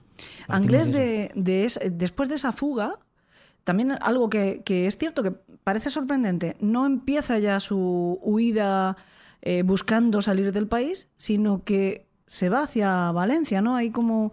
eh, todavía está, parece que estuviera todavía maquinando el plan, hay un cambio, intenta cambiar de imagen. Me lo has quitado Mm. de, la, de la boca. Iba a No. preguntar por qué precisamente un tío que está ya en fuga Mm. se va a Valencia a una peluquería a, a tintarse el pelo, que podía habérselo tintado en cualquier, en cualquier hotel. Es verdad que a lo mejor todavía entonces y él aparece, no sabe que es aparece una objetivo. persona que, le- que la peluquera dice que le- cuando lo ve él se pone nervioso y que hablan y... Porque él se convierte en objetivo a partir de que Ricard no le cuesta mucho eh, cantar como un jilguero, ¿no? En el momento que ella está en comisaría, él dice eh, que esto lo ha hecho todo Sí, Anglés, desde Antonio. El, desde el primer momento dice que Enrique no es capaz de hacer algo así y empieza a apuntar ya a Antonio Anglés. Em, Además que estamos hablando de que Enrique, que hemos dicho que tiene un trastorno, es un trastorno evidente, ¿no? Mm. O sea, la gente del propio pueblo lo conoce porque, bueno, pues porque incluso le cuidan un poco, porque es un chico que, que no está bien de forma evidente, ¿no? Totalmente. Es, es que cuando, la ve- cuando lo ves es una persona que es incapaz de Con una, matar la a una inocencia mosca. que se suele decir, ¿no? Que tienen Total. las personas con. sí, con es el, un caso de, es el caso de un trastorno que no ha derivado por lo agresivo, sino más bien es un chico... Él- él esta yo creo que Antonio Anglés, eh, él, él va a- a- a- al terreno que conoce cuando empieza esa, esa huida. Él realmente esa noche, cuando va a esa caseta de Alborache, que es el primer refugio, eh, eh, esa noche pues todavía están en, en la comandancia de la Guardia Civil de Patraix, pues Neusa, Kelly, eh, Miguel Ricard, el, el novio de Kelly, que en esa noche estaba durmiendo con ella en la habitación, el propio Enrique. Eh, Y, y esa noche él está en Alborache eh, refugiado, pero en ese momento exacto no es la persona a la que todo el mundo está, está buscando. Sí que es verdad que tiene un punto de... Al, al día siguiente ir a Valencia y una peluquería súper céntrica, eh, para cambiarse el color del pelo. A mí eso me chirría muchísimo. es un exceso de confianza, sí, Mm. pero bueno. Bueno, un exceso de confianza como, Hay testigos como dejar caer el, el- el volante este de la seguridad social con el nombre del hermano en el Yo creo que ya estaba crimen. ese volante. ¿eh? Yo creo realmente eso- eh, era, Pero- él era frecuente, él frecuentaba la, es- la romana. caseta de la Romana es un sitio donde mm, eh, él se ha refugiado infinidad de veces. Y estaba, estaba el volante ese, como habría mil cachivaches más. Había, recuerdo, también como un juego, una maquinita de las antiguas, eh, algo similar a una Game Boy. eh, pantalones, había muchos trastos. El, el- el famoso volante este eh, donde habla de la enfermedad venérea era, era un, un trasto más que había. que- que Él tiene unos escenarios que es do- donde pasa el tiempo cuando no está en casa, que es pues la caseta de Alborache, es la romana, es la, la estación abandonada de Renfe en, don- gitanos. donde están los, los, los gitanos eh, viviendo, pues él, él se mueve por, por ahí. Pero Que son, que- de hecho, los primeros pasos de, de Sí. esta fuga, Son- ¿no? son zonas- justo esos sitios que has, que has dicho, son los, los primeros días. Sí, pero que es donde eh, esta gente lo ve. Sí, sí, sí. O sea que es incuestionable porque los gitanos que comentaba Salva lo ven. Y no, lo- lo y lo- reconocen, lo saben quién es él. no solo no lo reconocen, no sino que Lo delatan. sino que Antonio Inglés va a comprarles un coche Sí, sí, sí. y les ofrece una cantidad y, y, como bien dice Elena, lo delatan. Después, él que va a la peluquería y que es una cosa extraña, bueno, ha ido a la peluquería, pero después en ese famoso chalet de Villamarchant, donde él también se refugia, pues están esas fotos con el cambio de, de look. No sé, que, que hay cosas que son, pues, que a lo mejor dices incomprensibles, que tú dices, bueno, en la mente de un tío que está huyendo, nunca te cabe que, que hiciera esa secuencia, porque es verdad, es ilógica. Yo Sí. me pongo en su piel y no lo Es haría. que tú mismo lo decías ahora. Él emprende una huida hacia los lugares que él tiene controlados, que son siempre las afueras, casetas, Abandonadas, descampados, sí. eh, sitios así. Y sin embargo, cuando más presión tienes que salir de la propia ciudad donde has cometido Pero mira- el tío se va a la peluquería. Sí, pero mira, Salva, otro, eh, lo que nos... Yo me voy a hacer rica con Te vas a hacer rica, sí. Em, a ver, que se me va, se me va la- el santo al cielo. No, que todos los amigos que comentaba Jorge también, también nos dicen que es un, es un personaje que sabe vivir con la presión. Que igual que a ti y a mí, eh, sentirte eh, realmente perseguido, que están detrás de ti y que te puedes bloquear y a lo mejor no sabes dónde huir o dónde ir o dónde esconder. Él sabía perfectamente cómo eh, moverse en, en- en- en- en esa situación. Pero es un riesgo gordo, ¿eh? Es, Es un riesgo gordo. muy pero- gordo. Pero bueno, esta, esta fuga, como decía al principio de, de toda esta conversación, tiene sus misterios. Claro. Nosotros no hemos podido desvelarlos. Yo hay, te- hay- hay yo te- una persona que dicen que se, se ve Ahí con él. voy, voy Sí, precisamente sí, a sí. eso, Salva. O sea, él está en la caseta de Alborache y al día siguiente aparece en una peluquería en el centro de, de Valencia, Valencia, sí. en Fernando el Católico, en la calle Fernando el Católico. Una peluquería que está abierta todavía. que está abierta todavía. Mm, correcto. Entonces, em, desde Alborache hasta Valencia, o ha cogido un medio de transporte, o alguien lo, lo ha llevado en coche. Mm, pon pensemos que tenía otro plan, que tenía otro plan. Tú me vas a llevar en coche a otro sitio, nos vamos a ir ya, vamos a emprender nuestra huida fuera de la comunidad valenciana, vamos a entrar a Castilla-La Mancha. Pero ¿quién te dice que a mitad de camino no le diga al compinche, diga, pinche, no, no, no nos vamos a ir, vamos a entrar primero a una peluquería, me voy a cambiar el pelo y luego ya nos vamos? ¿Por qué no? O sea, ¿por qué no? También es ¿Por que, qué no? claro, Y luego eso cuadra, eso cuadra. A mí me gusta muy poco entrar en el terreno de las especulaciones. Claro, pero es que tú una persona que está huyendo puede improvisar cosas por el camino. ¿Quién es que dice- estamos asumiendo también que es un genio del mal y que puede mantener la sangre tan fría como para haber pensado, tuvo tiempo de pensar en un plan de fuga, pero el problema es que es un narcisista y pensaba que jamás le iban a pillar. Entonces, Lo que, lo que está constatado es que está esa noche en Alborache por testigos de allí y lo que está constatado es por testigos que son las peluqueras Ujú. de la Y el hostal, de la, de la De la peluquería calle, esta de la calle de la Avenida Fernando el Católico sí, que pasa por ahí y que hay una persona que entra y le dice algo, le susurra algo al oído. Probablemente Y no en se ha esos podido saber quién es no, esa persona. se, ha- se hizo una rueda de reconocimiento y no, no supieron. Porque me imagino que en esa rueda de reconocimiento estaría el Mauri. Eh, yo diría que no. Mauri no estaba. Yo diría Es que que no. yo siempre he pensado que el personaje del Mauri, que era un- un- su mano derecha a última hora de su trayectoria, junto con Ricard, en, en algo, aunque nunca se le ha relacionado directamente, o por lo menos con la boca. Bueno, el Mauri, de hecho, lo intenta ayudar, ¿no? Sí, Eh, sí. Unos días después, que es cuando hay esa redada que, Que se es- ejecuta es de una un- forma estratégicamente absurda, en mi opinión, ¿no? Que es cuando al Mauri Sí, sí, lo siguen sí. porque ha quedado con Anglés que le va a proporcionar una serie de eh, un saco de dormir, eh, etcétera, y la policía en vez de La Guardia esperar Civil creo y- que es, ¿no? la- o la Guardia Civil, sí. Guardia Civil. Eh, en vez de esperar a que aparezca Antonio y detenerle, detienen al Mauri como si fuera un rehén. Le dice, si disparas, mm, matas a tu hermano. El Anglés le dice, pues hasta luego, Mari Carmen. Y desaparece, ¿no? Hacen ahí una cosa un poco, una jugada muy de, muy de película del oeste que conduce a nada, ¿no? Sí, un sí, cierto error ocurre, estratégico sí. ahí, ¿no? Pero vamos, lo que está claro es que el Mauri sí está prestándole ayuda hasta donde puede, que es ahí, a su hermano, ¿no? En principio sí, esas 24 o Mm. 48 primeros hora- primeras horas, al parecer, mm, puede ser que hubiera otra persona más para hacer más. estos O sea, que desplazamientos. estamos hablando de un Antonio Inglés que lleva una caja de zapatos con una pistola y 3 millones de pesetas en ese momento. Dos- dos millones. Dos millones. Según dice el testimonio, vas al testimonio del taxista. Sí, el testimonio del Sí. taxi. Sí, bueno, los dos millones lo cuenta La madre. la Neusa madre, también. sí. Que esos dos millones de pesetas son, a ver, el, el piso donde viven en Camirreal, ese piso eh, lo pone Neusa, ahora creo recordar, no quiero meter la pata, eh, no sé si a nombre de Kelly eh, o la mitad a nombre de Kelly, la mitad a nombre de, de Neusa, la titularidad, la propiedad.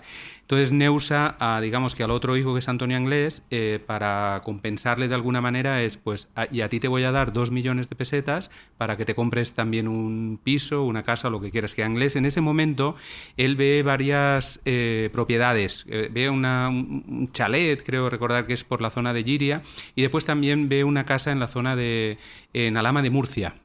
También ahí visita una... O sea, está interesado en comprar eh, alguna cosa. Y ese dinero es el que se lleva en la, en la huida, la esos dos millones O sea, de pesetas. él Podéis imaginar que este dinero la madre se lo daba eh, para repartir el dinero como buena madre entre todos sus hijos y también para quitárselo de encima. Sí, sí, Correcto, sí, sí, sobre sí. todo para esto Hombre, último. sí. Esa era la finalidad primordial de, porque, de ese dinero. Porque el tipo. Es que- El tipo era un cáncer, ¿eh?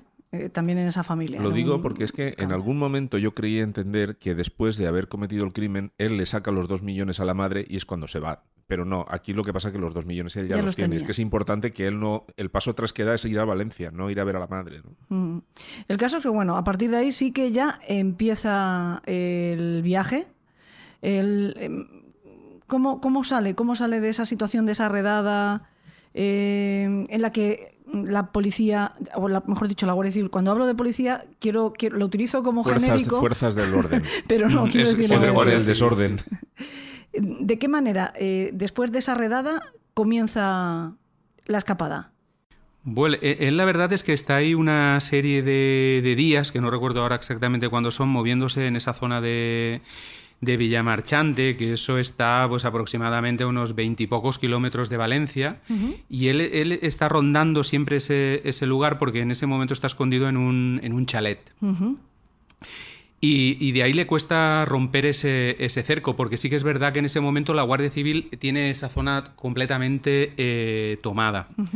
Él ahí eh, consigue burlarlo, eh, pues sorprende a un, a un agricultor que está en ese momento en un campo de, de esa zona en concreto y bueno, a- lo, lo obliga a, a que le lleve hasta, hasta Cuenca, hasta Minglanilla, que, que lo saquen Lo de- de, secuestra, de la ¿no? provincia de Valencia, lo secuestra, sí, él se esconde en la parte de atrás de este coche, que es una, una Citroën C15, una, un- creo que es ese modelo, tapado con una manta, y este agricultor pues lo, lo lleva hasta, hasta Minglanilla.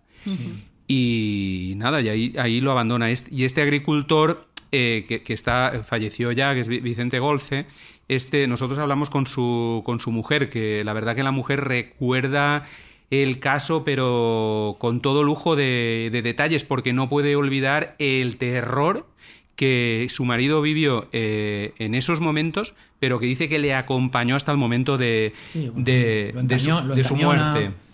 Estáis hablando de la señora que estaba impedida en la cama, ¿no? Sí, es Exacto. que aparece en el documental Sí, ella, lo ti- después ella de la se sexta. muestra vehemente absoluto, lo tiene clarísimo. ¿eh? Sí, sí, sí, sí. Y, y- este señor, el, el- el gran problema que fruto de, de ese pánico de, por haber llevado a, An- a Antonio Anglés, tarda 48 horas en, en denunciar la... eh, vamos, que Antonio Anglés le había, le había secuestrado. Sí, entiendo Y que también le habría amenazado a Anglés, le dijo, como digas algo tal... Tu familia... mm, Sí, sí, exactamente. Y eso consta, 48 consta en, las, en las diligencias policiales. vamos. Más 48 horas más que tardaron en llegar, ¿no? Porque es que a mí lo que me sorprende de todo esto es que cada vez que hay un aviso, entonces no habían teléfonos móviles, la gente tenía que llamar cuando llegaba a su domicilio, a una cabina, pero la- las fuerzas aparecen siempre 48 horas como mínimo más tarde, ¿no? Yo creo que en, en ese momento es cuando empieza ya eh, ir a remolque.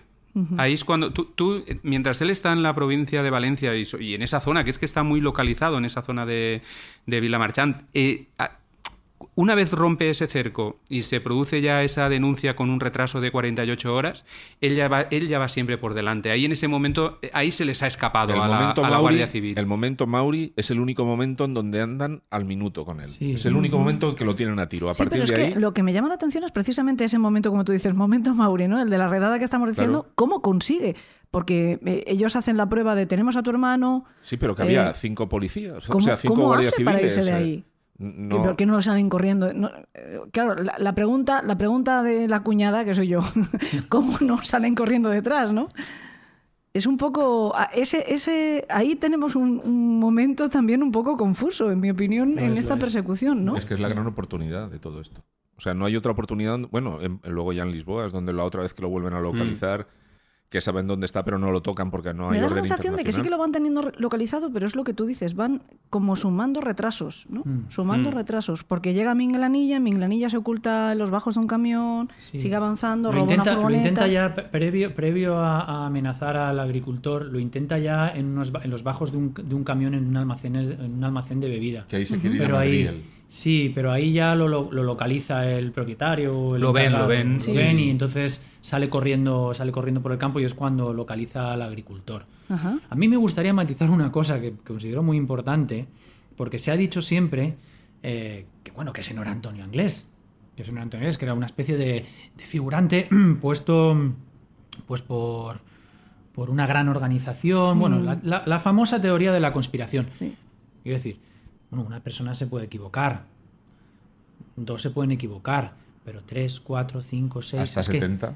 es que Mm. toda esta gente de la que estamos hablando, porque eh, hablamos de, de cosas así un poco sueltas, pero mm, es que son muchísima gente con la que, con la que hemos hablado. Sí. Eh, Claro. Las propietarias de la peluquería, los cazadores de, de Alborache, eh, la viuda del agricultor, los, los propietarios del almacén de bebidas, Los vecinos del chalet donde los se vecinos refugia. del chalet, eh, la- las familias de etnia gitana, eh, dos familias diferentes que viven ya cada una en un punto.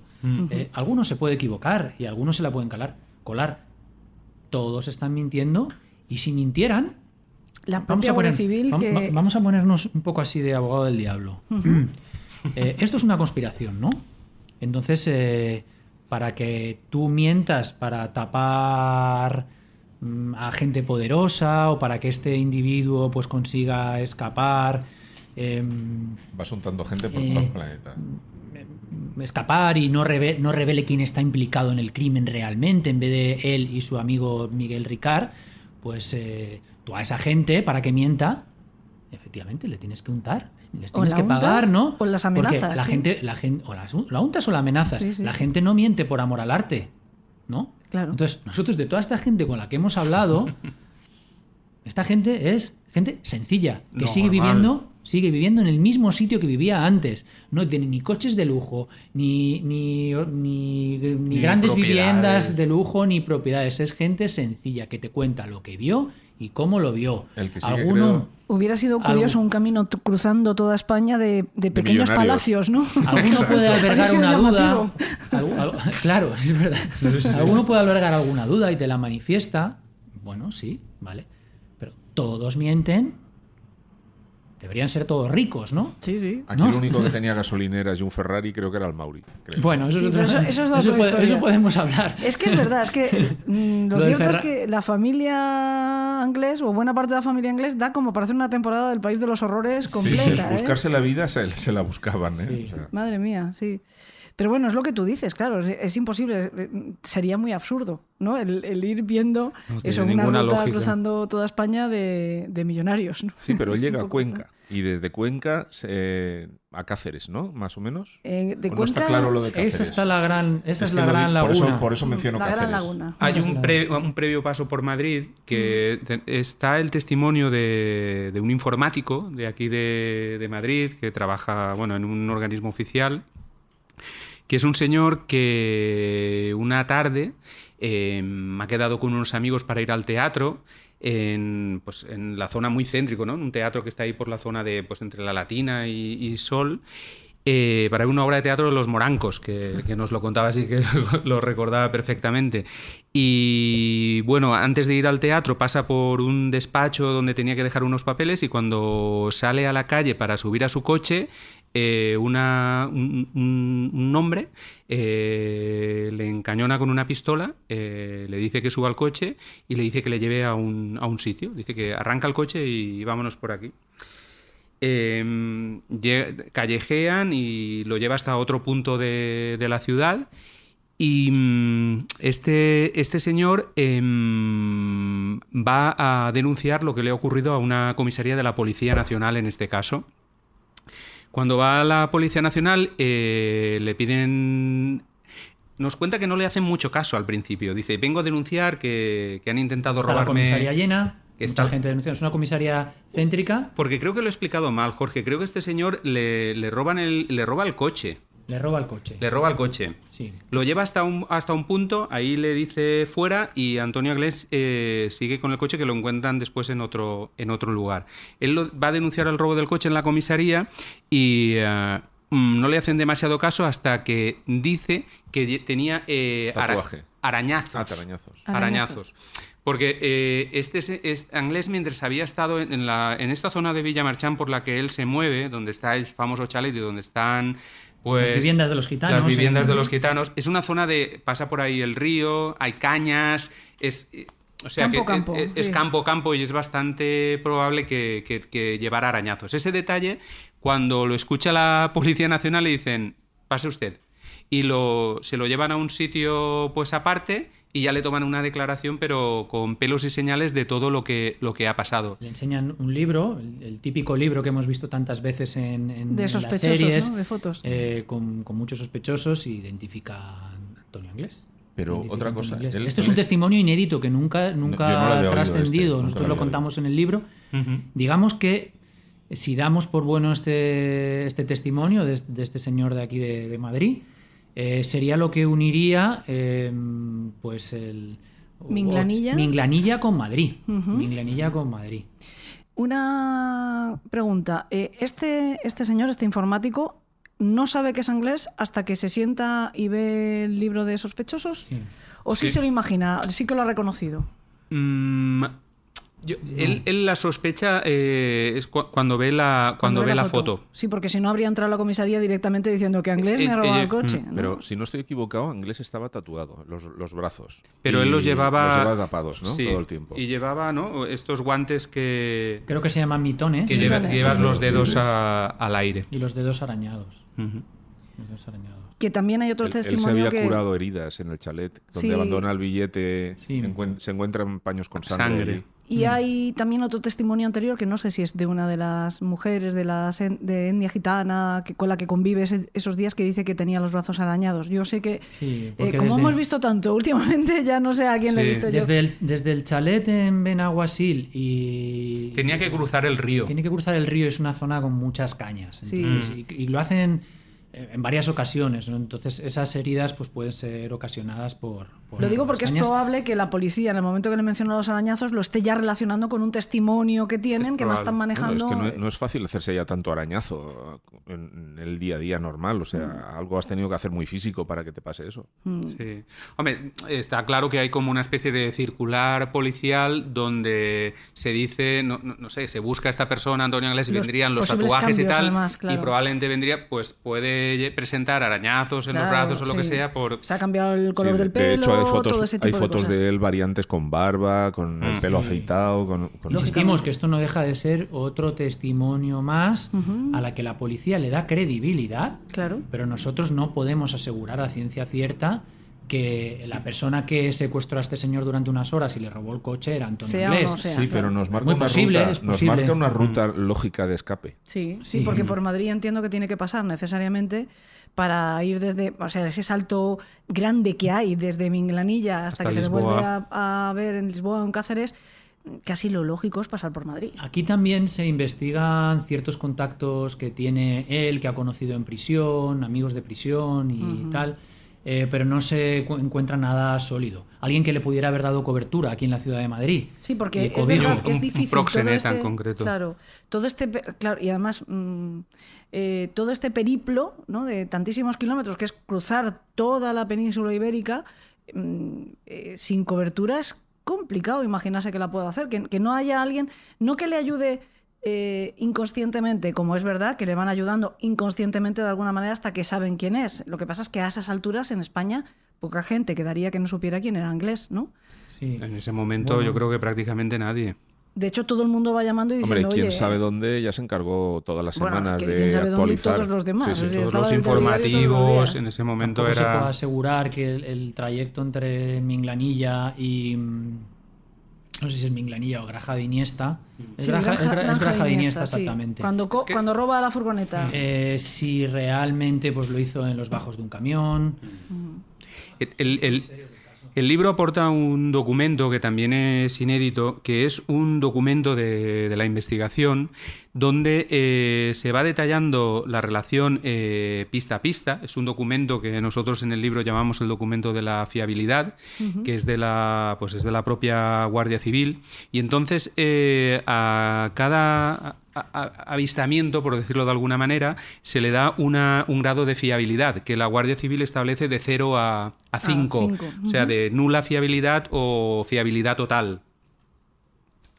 Em, y en concreto, pues por ejemplo, eh, creo recordar que al, que al, al informático aquí de Madrid se le da un 4. Sí, un me, da, cuatro, me sí, da la sensación.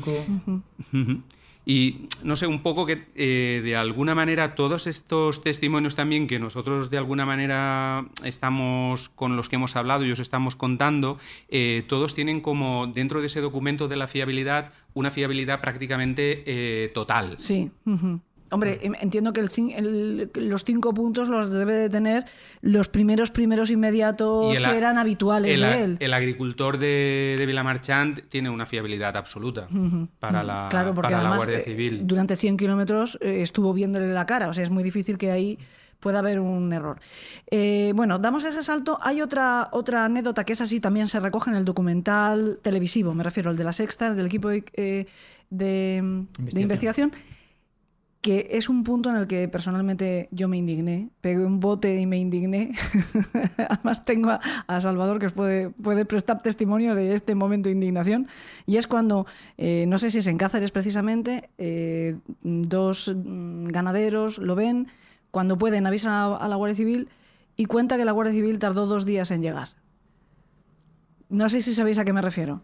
El hombre dice que no existían móviles, que avisan en cuanto pueden. Entiendo que lo que hace es cuando mm, está en el campo, en los campos de Castilla, a veces que tienes un recorrido eh, con el coche para llegar al pueblo más cercano, donde a tu casa o donde tengas el teléfono para poder avisar, da aviso. Y eh, en este documental se ve este hombre que dice, dos días más tarde llegaron.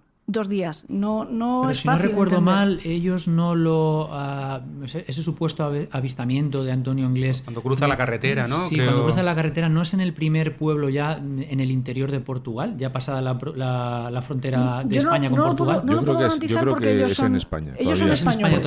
ellos son españoles y hablan de la Guardia Civil. Es, entonces, inmediatamente- Sí, ellos son es- es- españoles, es justo en el... en el límite, En en, la frontera. frontera, ¿no? Es que en ese momento yo recuerdo que en el documental sale un guardia civil que dice es que no todas las denuncias se producen en el momento oportuno. Dices, ¿y cuál es el momento oportuno para hacer una denuncia de 10 a 15? Joder, pues si te avisan cuando te avisan y tardas dos días, ya no vas a encontrar Yo quiero nada, pensar ¿no? que hay una explicación que, bueno, pues no se ha dado en ese momento, pero que tiene pura lógica. Pero a priori Mm. es indignante, ¿eh? También, pero- pero- ta- tam- también so- solo una cosa, Jorge.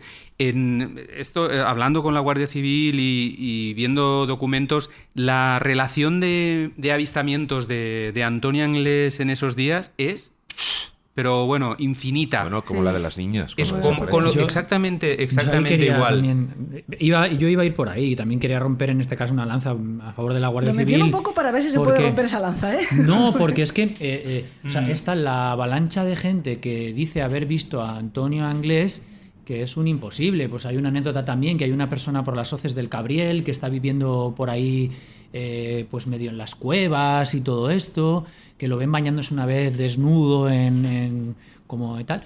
Y eso lo comprueban y era una persona que no tenía nada que ver, que era una especie de homeless que vivía allí.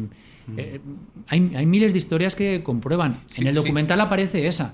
Probablemente eh, porque hubo otras, otras Mm. Muchas que sí que se comprobaron inmediatamente. E- Esa sí que es verdad que, que por, el, por el día que ocurre y cuando pasa y dónde pasa, sí que ti- tiene, eh, o sea, tiene ver- verosimilitud, ¿no? Por, por cuando tú estás haciendo el recorrido en ese momento y por las fechas, eh, dices, pues eh, cuadra mucho en que fuera él por el día en que esto ocurrió. Pero es verdad que eso lo tienes cuando tú tienes todo el timeline, ¿no? Tú, cuando tienes el timeline del día que sale de Catarroja y el día que está en Lisboa, y el paso, posible paso por Madrid, eh, pues te va cuadrando todo. Sí. En ese momento en concreto, eh, bueno, se denuncia, un señor dice que ha visto a Antonio Anglés, pero...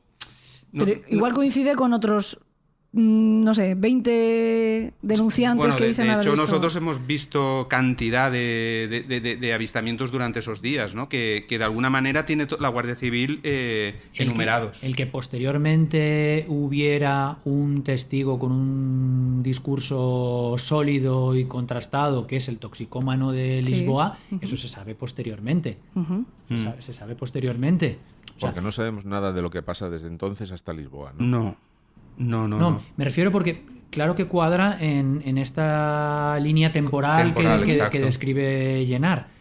Pero cuando esos ganaderos de Extremadura avisan, no se sabe lo que va a ocurrir posteriormente. Probablemente ahí pues, llegaron 48 horas mal o no tendrían efectivos, pero probablemente estaban comprobando otra cosa en Galicia. Claro. Sí. O Lo en que yo quiero Murcia, decir, o en- claro. Que Esa- nadie sabía que la ruta elegida por Anglés Claro, era no. ahora vía después, Lisboa, escapar. ahora después decimos, ostras, pues tendría que ser eh, ese testimonio el bueno, porque, Claro. porque es que apareció en Lisboa. Sí, sí, es cierto, tienes razón. Sí, sí, sí, sí.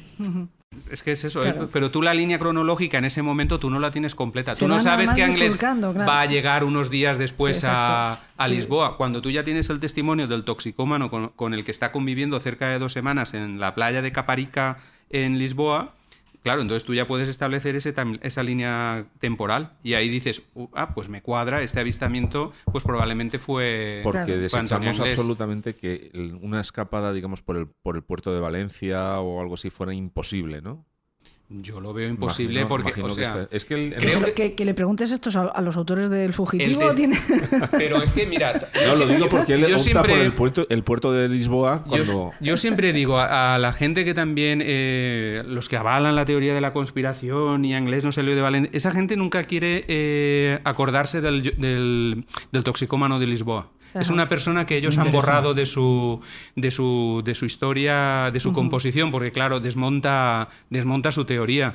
Pero es que el testimonio del, del toxicómano yo- ah, es, es incuestionable. Y además hay un testimonio de un, de un policía de allí, que no solamente es el toxicómano, o sea, no Sí. sé, la policía de, Portu- de Portugal del- también. Exacto. El testimonio del toxicómano describe a la perfección con la persona, eh, a la persona que ha estado conviviendo y coincide con la descripción física de Antonio Anglés al 100%. Los describe los tatuajes. en los antebrazos, la complexión, el pelo, la forma de la cara, todo, Claro. todo, absolutamente todo. Y de hecho es él el que. Este, perdón, este tendría que ser rico también, ¿eh? Sí. Sí, bueno, este falleció. Este toxicómano además llega también, mm, no sé si digo mm, una tontería, me corregís perfectamente.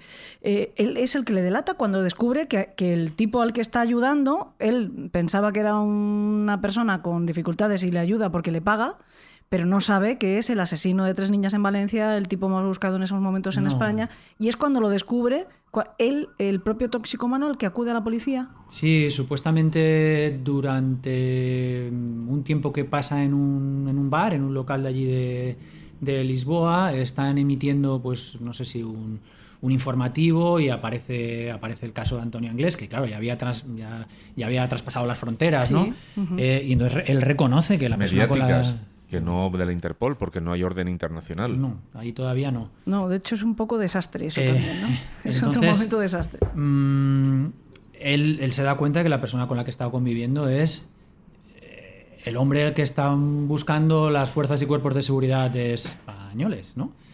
Eh, y entonces ya lo, lo denuncia. Durante este tiempo que convive con, con Antonio Anglés, mm, a él le interesa porque Antonio Anglés, por lo que cuenta que también hemos hablado con el hermano del toxicomano, el toxicomano falleció, le va suministrando dinero para que financie su consumo de, de drogas. Es, es una- un acuerdo, tú me tapas, aquí me cobijas y... Y yo, le pues, compra también la documentación, yo- ¿no? Y le compra la, la documentación, supuestamente. O robada. Supuestamente, o se la roba.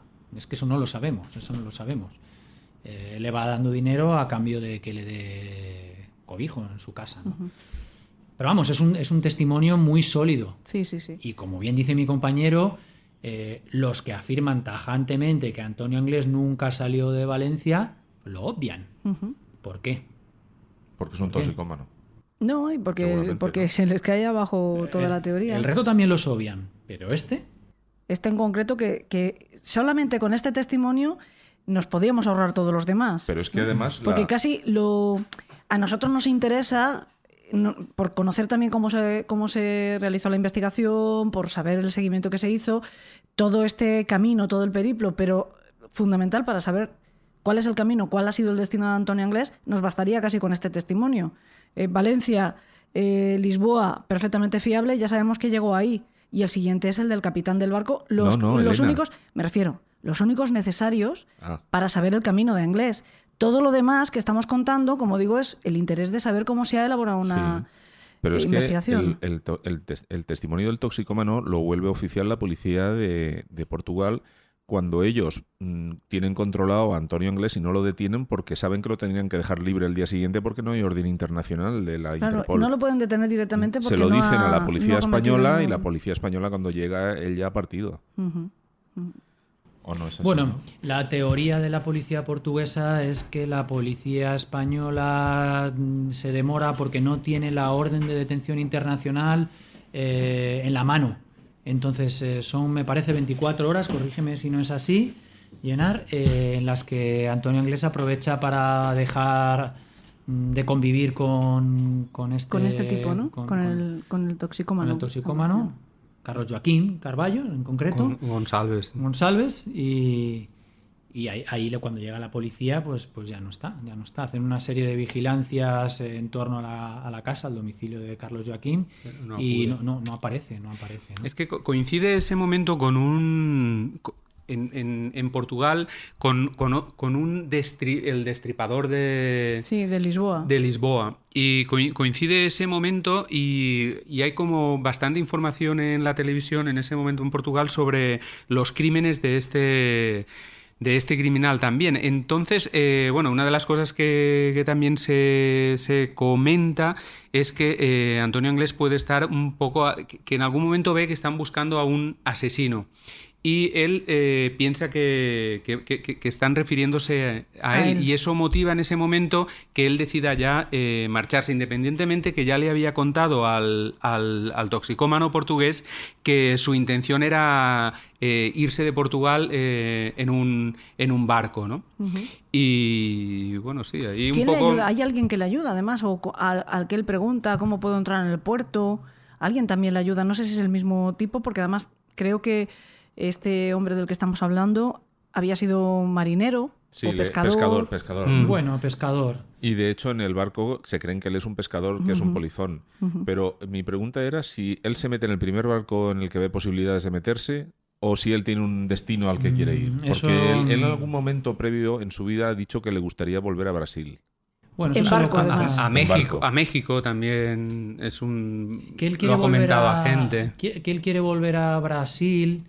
Eh, se lo comenta en- al- en prisión. En prisión. Sí. Lo Él- comenta. Mm, Él tiene como una especie de, de persona pues que, que le da como, como apoyo y que le que le ayuda pues a hacer un trabajo en prisión como de rehabilitación por Sí, así como- decirlo como que es, electricista. Que es un, ele- él. que es un electricista entabla cierta amistad con él y tienen algunas charlas y en algunos momentos de estas conversaciones dicen pues a mí me gustaría vol- volver a Brasil hay que poner todo esto pues eh, muy Entre entre, com- entre entre comillas. porque él no ha vivido como aquel que dice no ha vivido en Brasil bien, él, él viene a España con cuatro o cinco meses no, no creo Bebé, que- bebé, siendo un bebé. es un bebé o sea De todas maneras, yo creo que ante la, pre- la premura de que lo pudieran trincar por la, por la policía, por la orden de la Interpol y tal, él se me debe de meter en donde primer, primer sitio que pilla, ¿no? Sí, yo entiendo que en el que en el primero que vio una opción de, y este barco de era embarcarse. grande. El, el City Plymouth era un barco de ciento y pico metros. Sí, era un barco grande, pero tampoco una monstruosidad de, barco, pero era un mercante de, de- vamos, sí, sí, sí, de, de- de un tamaño Sí, el- considerable. Nos estás enseñando unas fotografías para que Mm. nuestros secuaces se hagan una idea. Es el típico barco que trapor- transporta depots de estos de contenedores, Mm, sí, ¿no? contenedores. Contenedores grandes. Es verdad que no es de los más enormes. Eh, vosotros sois de Valencia, que es uno de los puertos más grandes que tenemos en España, y hay barcos bastante más Mm. yo grandotes creo que atracan allí. fue Pero bueno, una- es considerable. la, oportunidad encontró la oportunidad de subir aquí El- pero bueno nunca el- lo vamos a saber ¿eh? bueno el, el igual sí. capitán, el capitán del barco siempre eh, nos comentó que, que él, eh, una de las, de las sospechas que tenía era que también eh, Antonio Inglés eh, hubiera podido entablar algún tipo de relación con, la, con algún miembro de la tripulación en Previo. lo, en lo previo en los alrededores del puerto. Ajá. Eh, él, él- él esto no, no- no lo descartaba, como que eh, incluso pudo contar con la ayuda ya de algún miembro de esa tripulación para embarcarse como polizón. Es decir, Tiene pues, bastante lógica, ¿eh? Que la ayuda esa que sabemos que alguien le prestó una vez eh, Empezó un dentro, poco antes, probablemente. Empezó antes, claro. Encajaría mucho mejor. Tenía un infiltrado. Tenía un infiltrado allí. Sí, que incluso le ayuda a subir al barco, tú escóndete aquí en, en la sala de máquinas y de aquí no, no salgas. Y ya cuando lleguemos, yo que sé, a Dublín o a Liverpool, pues ya, ya te diré yo por dónde tienes que escapar o no. Pero esa era un poco la... Es una de las hipótesis que tenía el capitán del barco y como decís, tiene, Porque tiene ellos, su ellos lógica. no, no hacen ninguna investigación, el propio mm, capitán del barco, en- entre sus marinos. Porque, vale, a él, él sube al barco y lo pillan y lo meten en un camarote Mm. y se fuga en una, en una, en una de las barcas, se tira por la noche. Tiene una fuga casi suicida. Es un... Sí, Suicida. porque esa sí que es en alta mar. Sí, esa sí. que es en alta mar. Y lo trinca otra vez un helicóptero de la policía francesa. Era un servicio Y lo vuelve a llevar otra vez al, barco. barco. Pero es que- eso lo hacen porque es lo que se Claro, hace. Quiero sí, decirte, sí. No, te lo, no te lo llevas a Sí. tierra firme, lo tienes que volver Pero a lo embarcar vuelven a ¿Dónde y- estaba? y ala, hasta lo que vuelven a meter en el camarote, lo tapian como el coyote, eh, con, Le- le con dejarían pan y tablas, agua dentro. Y, y cuando vuelven ha hecho un David Copperfield. Sí, eh, Bueno. es perfectamente definido. sí es una, una descripción muy, Ya, muy pero- gráfica pero- pero bueno Evidentemente A ver, no es de si sí. tú mm, sí un David Copperfield porque si tú re- de repente lo que te encuentras es una puerta y una ventana hecha, hecha trizas no hecha trizas hecho Ah. polvo quiere decir que tú la has, for- la has forzado y has conseguido escapar pero si tú vas a abrir eso Y te lo, te lo encuentras cerrado. como lo has dejado abres y no está Es que, es que alguien ha simulado ha simulado como bien que dice Salva, que, que, que Antonio Anglés sigue ahí dentro ha sigue ahí dentro pero te han dejado salir Y que lo han colocado dice, todo para igual. que, lo- para que quede claro a quien nos está escuchando, que es que habían claveteado ventana y puerta de ese camarote con maderas. Ujú.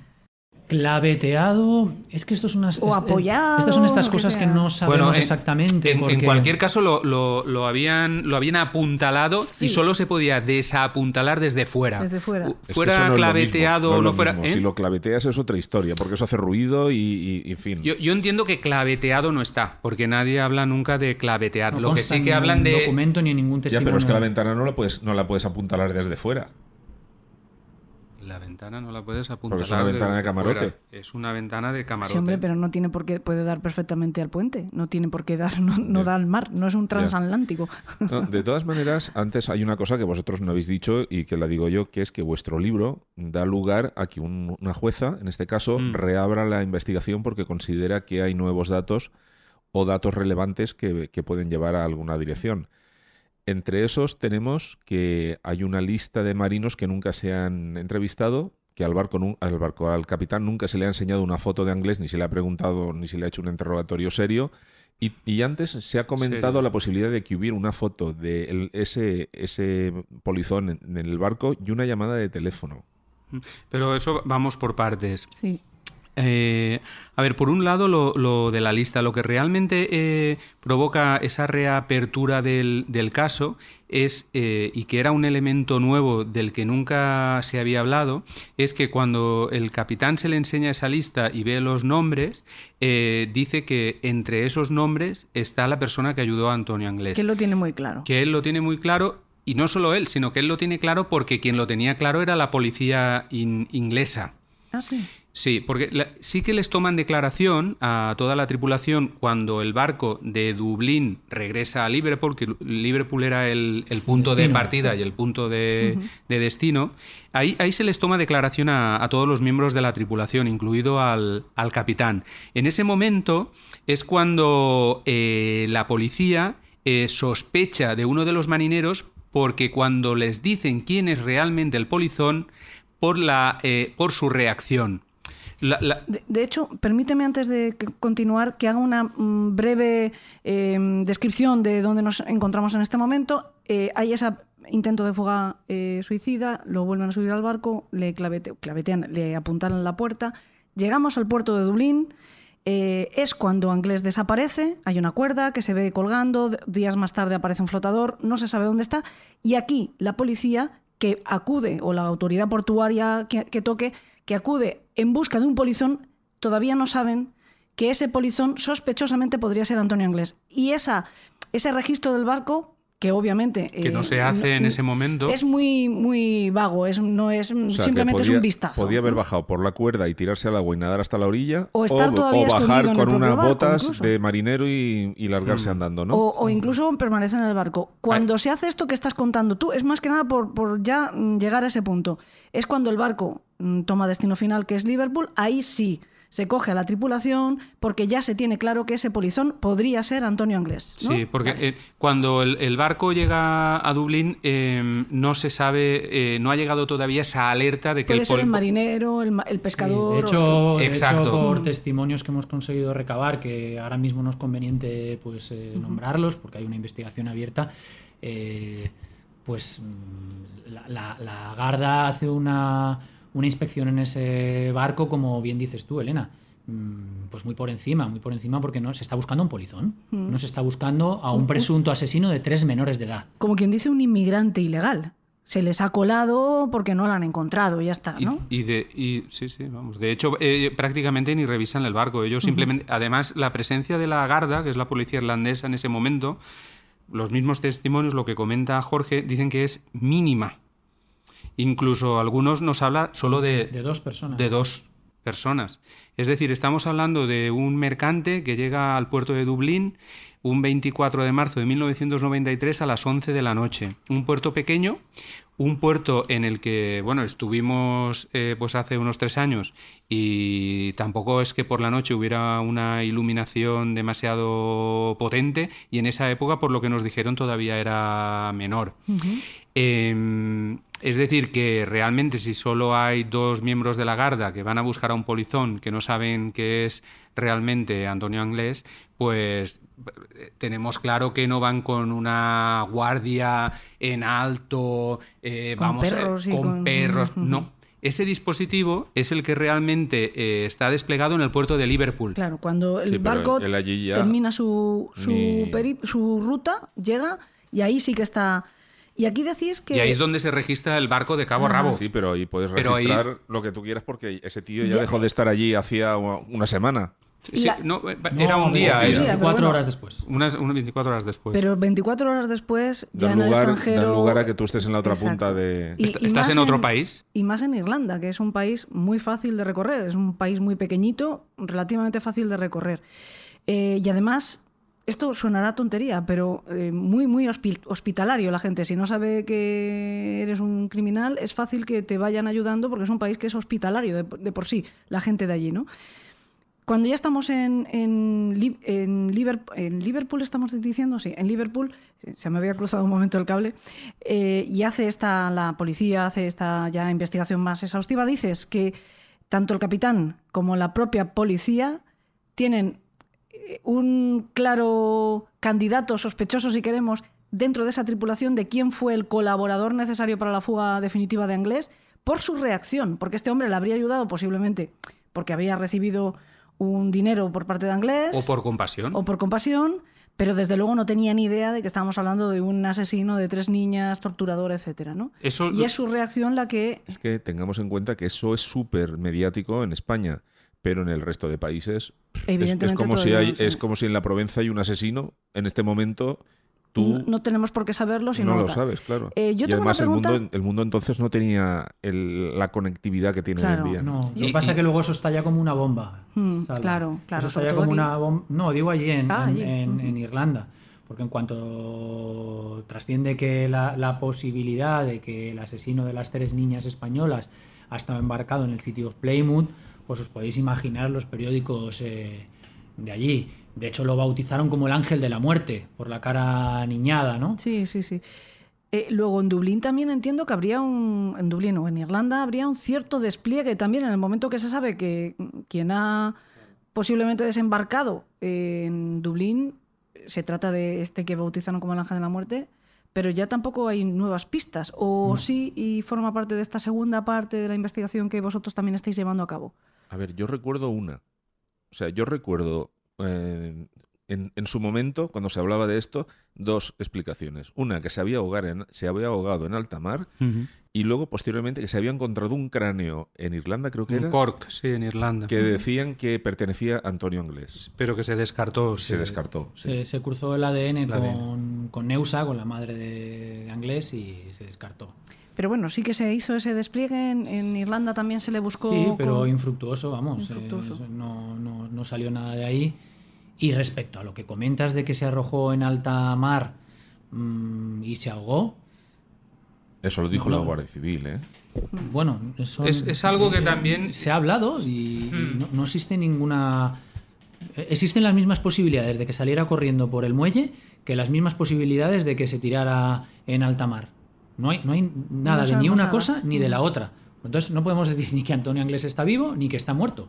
La, la policía irlandesa en ese momento era de la teoría de que, de que, vamos, no de que murió, sino de que desembarcó y que su rastro pues se perdió por, por, por Dublín. De hecho, la policía irlandesa sobre el famoso chaleco del sitio Plymouth que se encuentra al día siguiente en, en- en una... de- eh, porque el, el puerto de Dublín tiene una playa al lado derecho y una playa al lado izquierdo. Sí. Pues al lado derecho se encontró ese chaleco salvavidas del sitio Plymouth y la policía, claro, estudiando el chaleco dicen que es un chaleco que no se ha utilizado, es decir, que nadie se lo ha puesto y que, y que ellos piensan que es un señuelo, Un señuelo. que, se, que Ujú. se tira para, para despistar. No es una Es que- teoría mm, grabada y contada por el jefe de policía que llevó esa investigación en aquel momento. Y que no es tiene- una especulación. Ya. Tiene sentido. ¿eh? Yo Es quería también preguntaros. Otra cosa es que esté en lo cierto, ¿eh?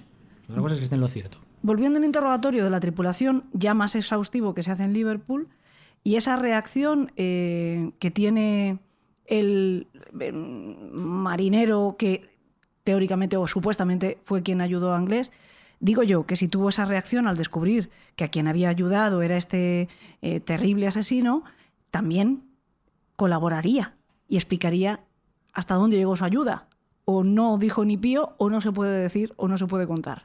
¿En qué punto estamos? El- no, el, el problema fue que en ese momento eh, la policía no profundizó eh, en, ese, en esa investigación, porque a los marineros, desde ese momento, nadie les volvió a preguntar hasta que Jorge y yo eh, hemos llamado a las puertas O sea, de, 30 años de toda esta gente. Entonces, claro, eh, es una investigación que en caliente eh, podría haber llegado más lejos. Eh, ahora, con el paso del tiempo, estamos hablando de 30 años y estamos hablando de, de personas que han fallecido simplemente por una cuestión de, de- de edad.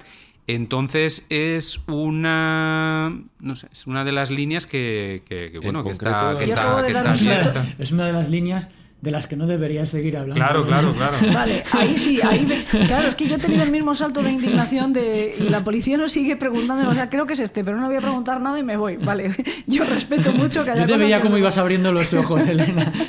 Respeto que haya cosas que no se puedan contar, pero creo que de repente ha sido lo que ha pasado. ¿Has traído el pentotal? Yo tengo una... Eh, tengo una pregunta que mm, puede parecer muy tonta y a lo mejor hasta lo es. Eh, ¿Qué idiomas hablaba Antonio Anglés? Nada, español Y solamente. un poquito portugués, ¿no? Mm, su hermana dice que no sabía hablar portugués. Oye, eh, lo que os he Vamos, lo ha preguntado- dicho hace, hace dos días que Lo que os he ella. preguntado antes, si no podéis hablar, no me lo contéis, pero se dice que hay una foto y una llamada de teléfono desde el barco, que se supone que hace él. Sí, eso ha sido. um, la- la- cuando se reabre la investigación, la jueza decide que, que se tome eh, declaración de nuevo a todos los miembros de la tripulación. Uno, uno de ellos comenta que durante la travesía se le hace una foto al polizón. Eh, claro, lo que se ha pedido ahora es eh, comprobar si, si esto es así y si es así dónde está eh, esa foto. Y también comenta, que esto sí que se comentó en el año no- 93, que durante la travesía eh, al polizón lo suben en un momento al puente de mando y habla con alguien de. Yo entiendo que tiene que ser alguien de la consignataria del barco, alguien de la, de la, de la, de la empresa que fleta ese. A ver qué hacemos con este a ese- tío. a ver, exacto. Y entonces está intentando localizar a esa persona que habla con el polizón. Esta persona está en, en Lisboa. Y entonces está, eh, por un lado, intentando encontrar la foto que comenta Salva y por otro lado localizar a esa persona que, que habló con el, con el polizón desde, desde Lisboa. Porque sería muy la sí. leche si, si resulta que es él. Claro, confirmaría absolutamente lo que, todo lo que se sospecha. Yo no tengo dudas de que es él. Mm, Yo No, no, tampoco. yo, yo, yo tampoco, pero a, a efectos de, de, mm, a borrar de un plumazo todas las teorías extrañas, esto lo confirmaría completamente. Mm, La, la foto sí, la conversación telefónica. No, pero la foto sí. La foto 100%, sí. claro. No, no consta en ningún sitio esa, esa llamada, ¿eh? En un, reg- en un registro que pueda tener el. bueno, es que el los buque. barcos a lo mejor funcionan de otra manera, a lo mejor funcionan vía satélite, no, no por telefonía habitual. Eso está preguntado, ¿eh? Eso está ¿Sí? preguntado y. A quien tendría que saber si eso está registrado y no está registrado. Ahí em, se me ha ido un poco. Ah, lo que te quería decir, que cuando Jorge dice que nosotros no tenemos dudas, em, entre otras cosas es por lo siguiente. Es decir, el capitán, por ejemplo, no, no duda. no, no- no duda de que el polizón es Antonio Anglés. Es Sí, decir, lo reconoce, se le ve que lo reconoce en ese y, momento. y- y sobre todo por, por un, por, una, por un hecho en concreto, que es que él dice que solo ha tenido un polizón en su vida. Durante todos sus años como, Vaya ojo, como capitán. para, ser- para tener un polizón. Sí, la verdad. es que De- vaya después, con, con otros que hemos hablado, eh, es decir, bueno, y, y es que lo reconocen. Lo reconocen. O sea, no, no es que veas ahí dudas, no, o sea, eh, la persona que, que es la que, que es la que comenta que se le hace una foto, esa, esa persona, y esto lo cuento porque sí que ha, sa- ha salido en los medios de comunicación, eh, tampoco duda que el polizón es, es Antonio, es Antonio Anglés.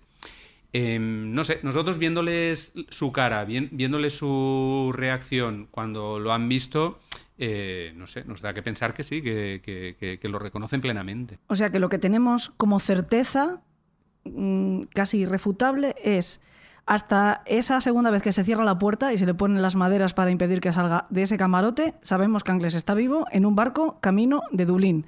¿Qué pasó a partir de ahí? Es cuando la cosa se vuelve un poco, eh, si no turbia, sí secreta. ¿no? Porque hay ciertas cosas que todavía no se pueden saber. Am- ambas cosas, ambas Eh, cosas. vale, turbias y secretas. Esperamos, esperamos una edición nueva del Fugitiu revisada la, el Director's Cut, quizás.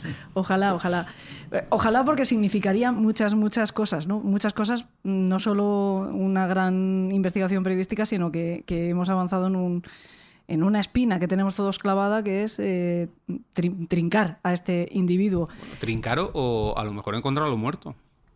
Trincar lo que quede de él. A ver, el- un tío que lleva la vida que llevaba él aquí no se, no, no se mete a vendedor del corte inglés en Dublín, ¿sabes? Mm, O sea, sí. es un tío que sigue allá donde vaya va a ir haciendo lo que sabe hacer. A mí me toca eh, caer en un terreno que ya ha dicho Jorge que no le gusta mucho, pero es que casi me resulta inevitable este, este camino, y es entrar un poquito, dejando muy claro que, que vamos a opinar, en el terreno de la especulación. Una sola pregunta especulativa, ¿vale?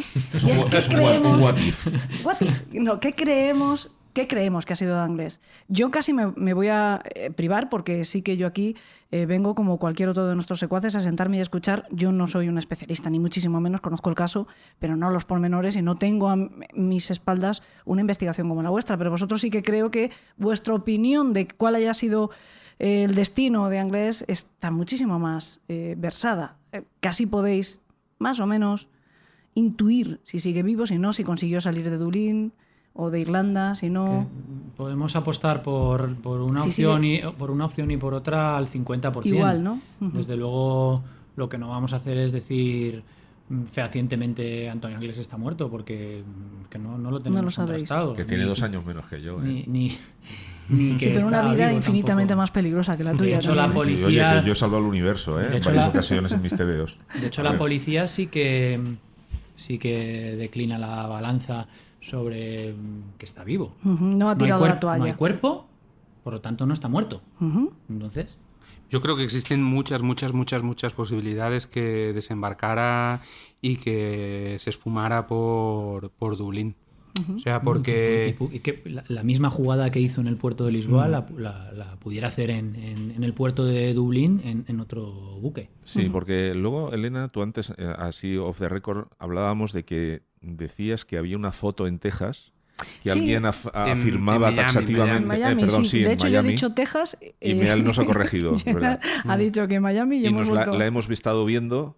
Sí. Yo, como fisonomista aficionado, mm, me decanto porque ese tío no es inglés. Ha ha habido más avistami- avistamientos. Parece que estuviéramos hablando de los Eso- De ovnis, los ovnis. Sí. A mí me recordó cuando escribí el libro esa palabra siempre a los ovnis. Sí, sí, sí. Bueno, no deja de ser sin volador, sí que casi es un Es el- objeto. es el monstruo del lago conocido, Ness. ¿no? Total.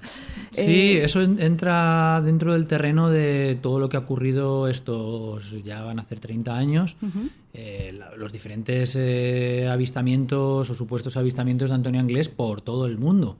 Eh, este, Miami es uno, es uno más. Hasta en Japón.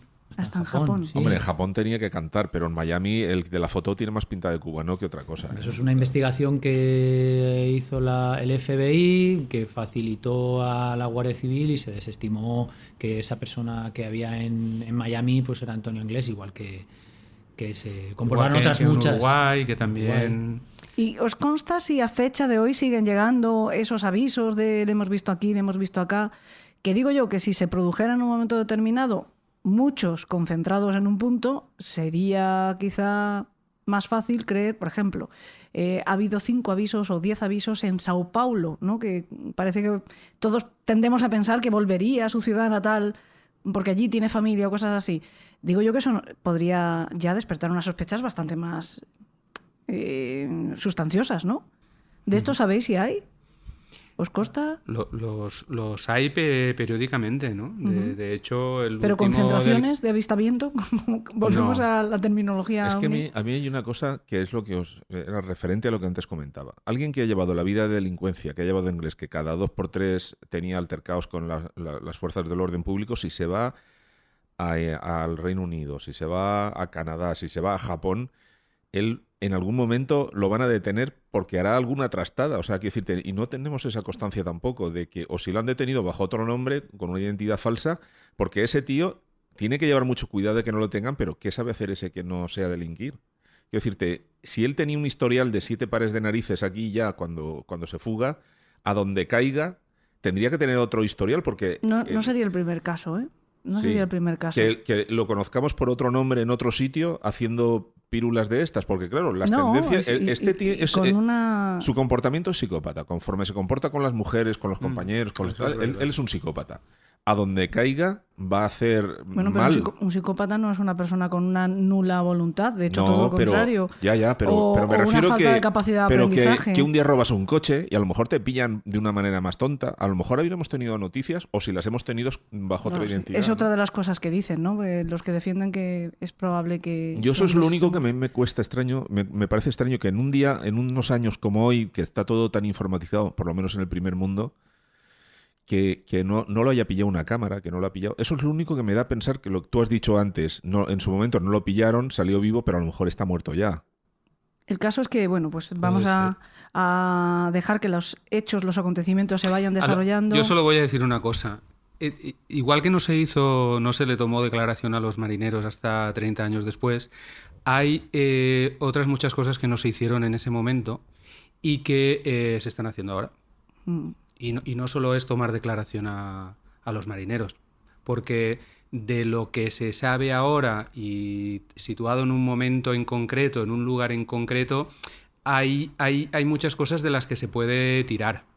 Y no, no puedo explicar ahora las que son, pero se está Pero, tirando pero de... lo harás en el futuro. eh, Bueno, por- sí ojalá, puede. ojalá. Nos lo has de contar. Ojalá, Sí puede. ojalá. Eh, también no sé si os puedo pedir, eh, en este caso realmente creo que no, que no debo de pedíroslo, pero bueno, si queréis opinar eh, en cuanto a cómo se hicieron las cosas, yo sí voy a dar mi opinión. Me parece que por lo menos el final de esta historia, hasta donde podemos contar este punto y aparte, es un poco chapucero por parte por lo menos de las autoridades, ¿no? Que uno cabría esperar que hubieran actuado de otra manera, que hubieran sido más incisivos, ¿no? Además en este caso que nos tenía todos absolutamente en vilo. La- es la sensación. Yo soy una gran defensora generalmente de, de los Bueno, mira, si, si por lo menos, lo- si, lo- este si por lo menos las investigaciones que se están llevando ahora a cabo dieran su fruto, por lo menos más vale tarde que nunca. Ya, hombre, el- ese refrán sí, ha- habrá que aplicarlo, o espero poderlo aplicar, pero bueno, es, más vale muy tarde. ¿eh? No tarde, muy tarde, 30 años después. Y ya estamos viendo también que, gracias a la labor de dos periodistas, que podrían haber decidido investigar otro caso, porque ya han dicho ellos al principio que simplemente mm, les apetece seguir eh, la pista de, de un caso y eligen este porque les toca también la fibra a ellos, ¿no? Es bastante apasionante. Mm, Sí, sí, desde luego. Eh, bueno, pues os valga nuestro agradecimiento. No sé si A puedo vosotros. hablar en nombre de alguien más, aparte de- del equipo de este podcast, que sin duda os estamos muy agradecidos, no solo por aceptar nuestra, invita- nuestra invitación y además eh, aceptar nuestra invitación para que vengamos a casa de Jorge, que hemos hecho aquí una invasión, hemos tomado en su comedor con nuestros cacharros. Sobre todo, y de corazón os lo digo, muchas gracias por vuestra, por vuestra vocación, por vuestra profesión y por mm, decidir también dar vuestro tiempo incluso libre a, a, bueno pues a, a algo que a todos nos hacía falta, ¿no? que es esta investigación. Muchísimas gracias por vuestra labor al fin y al cabo. ¿no? No hables en pasado, ¿eh? No, no digo esta, luego seguimos, luego seguimos, pero No, sí, es que yo, yo quiero que nos la acaben de contar en el hasta momento donde se pueda. Bueno, este es un hasta donde puedo leer, ¿no? El tradicional y el clásico hasta donde yo puedo leer, que es hasta aquí. Ya sabemos que vosotros estáis investigando y que además no estáis guardando silencio simplemente por un interés periodístico de, oye, que no nos chafen. Estáis guardando silencio porque la policía también está investigando y tenéis que proteger esa información como es lógico y como es obligado, ¿no? Que no es simplemente porque no vayáis aquí a desvelar lo que vais descu- descubriendo, sino porque es que no podéis por el tema eh, de verdad oficial. Pero por eso digo que aquí es un hasta donde puedo leer. Mm, la gente que quiera entrar en más de, conocer más detalles, aparte de lo que nos habéis contado aquí, que bueno, hemos estado un buen rato, os hemos robado bastante tiempo, pero no obstante, apenas hemos podido más o menos hacer un boceto de toda la investigación que está recogida en el libro, lo digo por si alguno de nuestros secuaces tiene interés, lo pueden encontrar. Eh, la editorial es El Vincle, el libro se titula El Fugitiu. Es verdad que está escrito en valenciano, mm, pero el valenciano es, una, es un idioma bastante fácil de leer y de seguir para un castellano parlante. Hombre, Anglés estaba en Japón, hablando en valenciano. Igual creen que es algún dialecto de allí Sí, sí, sí, y puede pasar Bueno, lo desapercibido un lo tiempo. confundieron con italiano, ¿no? Lo confundieron con italiano. Pero bueno, sí es verdad que para un castellano parlante que a, a priori le dices está en valenciano puede asustarse, pero que no, que, es un, que el valenciano es una lengua bastante sencilla de seguir, alguna palabra encontrarán, a lo mejor que tienen que hacer una búsqueda de, de diccionario, pero para eso tenemos Google Translator, ¿no? Así que es relativamente sencillo. Eh, y yo lo recomiendo muy mucho, porque ahí sí que están los 70 testimonios que ellos han ido hablando en el documental de equipo de investigación. Es como un... ¿Cómo se llama? Un teaser del libro, ¿no? Es como Sí, una especie así. de Sí. book trailer. Aún así también lo recomiendo porque creo que es muy bueno y que esos testimonios que sirven pues para hacernos una idea están muy bien elegidos. Están muy bien elegidos y sobre todo, una cosa que ha mencionado varias veces Jorge creo que queda perfectamente claro en ese documental y es que esos testimonios no se equivocan ni mienten, dan la información clave como para que todo el mundo tengamos claro que a quien vieron fue inglés, con quien hablaron fue con inglés, no cabe duda, ¿no? Se han ido eligiendo también pues lo de los arañazos, el mono azul que coincide varias veces, ese tipo de cosas que nos permite hacer un seguimiento eh, de verdad de sabueso. O sea, lo que habéis hecho es seguimiento de sabueso. Lo dicho, muchísimas gracias.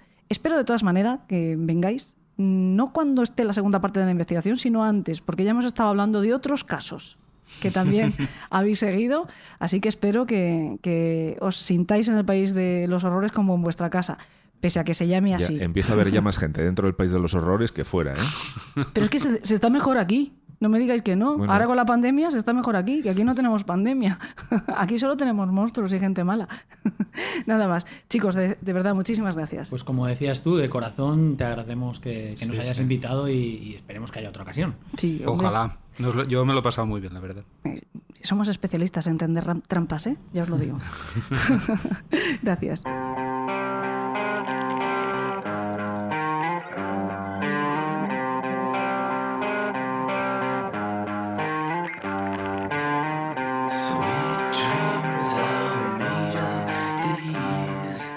Han escuchado, disfrutamos de cerca de dos horas de conversación a micros abiertos con Jorge Saucedo y Llenar Martí. Y sin embargo, se nos hizo cortísima, demasiado. Pero estamos seguros de que volverán al País de los Horrores cuando puedan ampliarnos la información sobre esa investigación que están continuando, pero sobre la que deben guardar secreto de momento para no entorpecer la que a su vez están llevando a cabo las autoridades, los estamentos oficiales. Esperemos que esta vez sí llegue a un mejor puerto, que no aquel de Dublín, en cuyas negras aguas se perdieron tantas esperanzas. La de hacer justicia la primera, pero también la de evitar la tremenda manipulación a veces sectaria que ha sufrido la información sobre este caso tan doloroso para toda España. La semana que viene en nuestro programa para mecenas, en nuestro canal de iVoox, les hablaremos de otros asesinos que consiguieron eludir la justicia y que en la actualidad continúan fugados. Reitero mi agradecimiento a Jorge Saucedo y a Llenar Martí por su trabajo y gracias también a Salva, cómplice imprescindible. Y a nuestros Yes We Cast por ponernos guapos. Y a todos ustedes por escucharnos. Nos encontramos de nuevo la semana que viene. Hasta entonces, que tengan dulces sueños.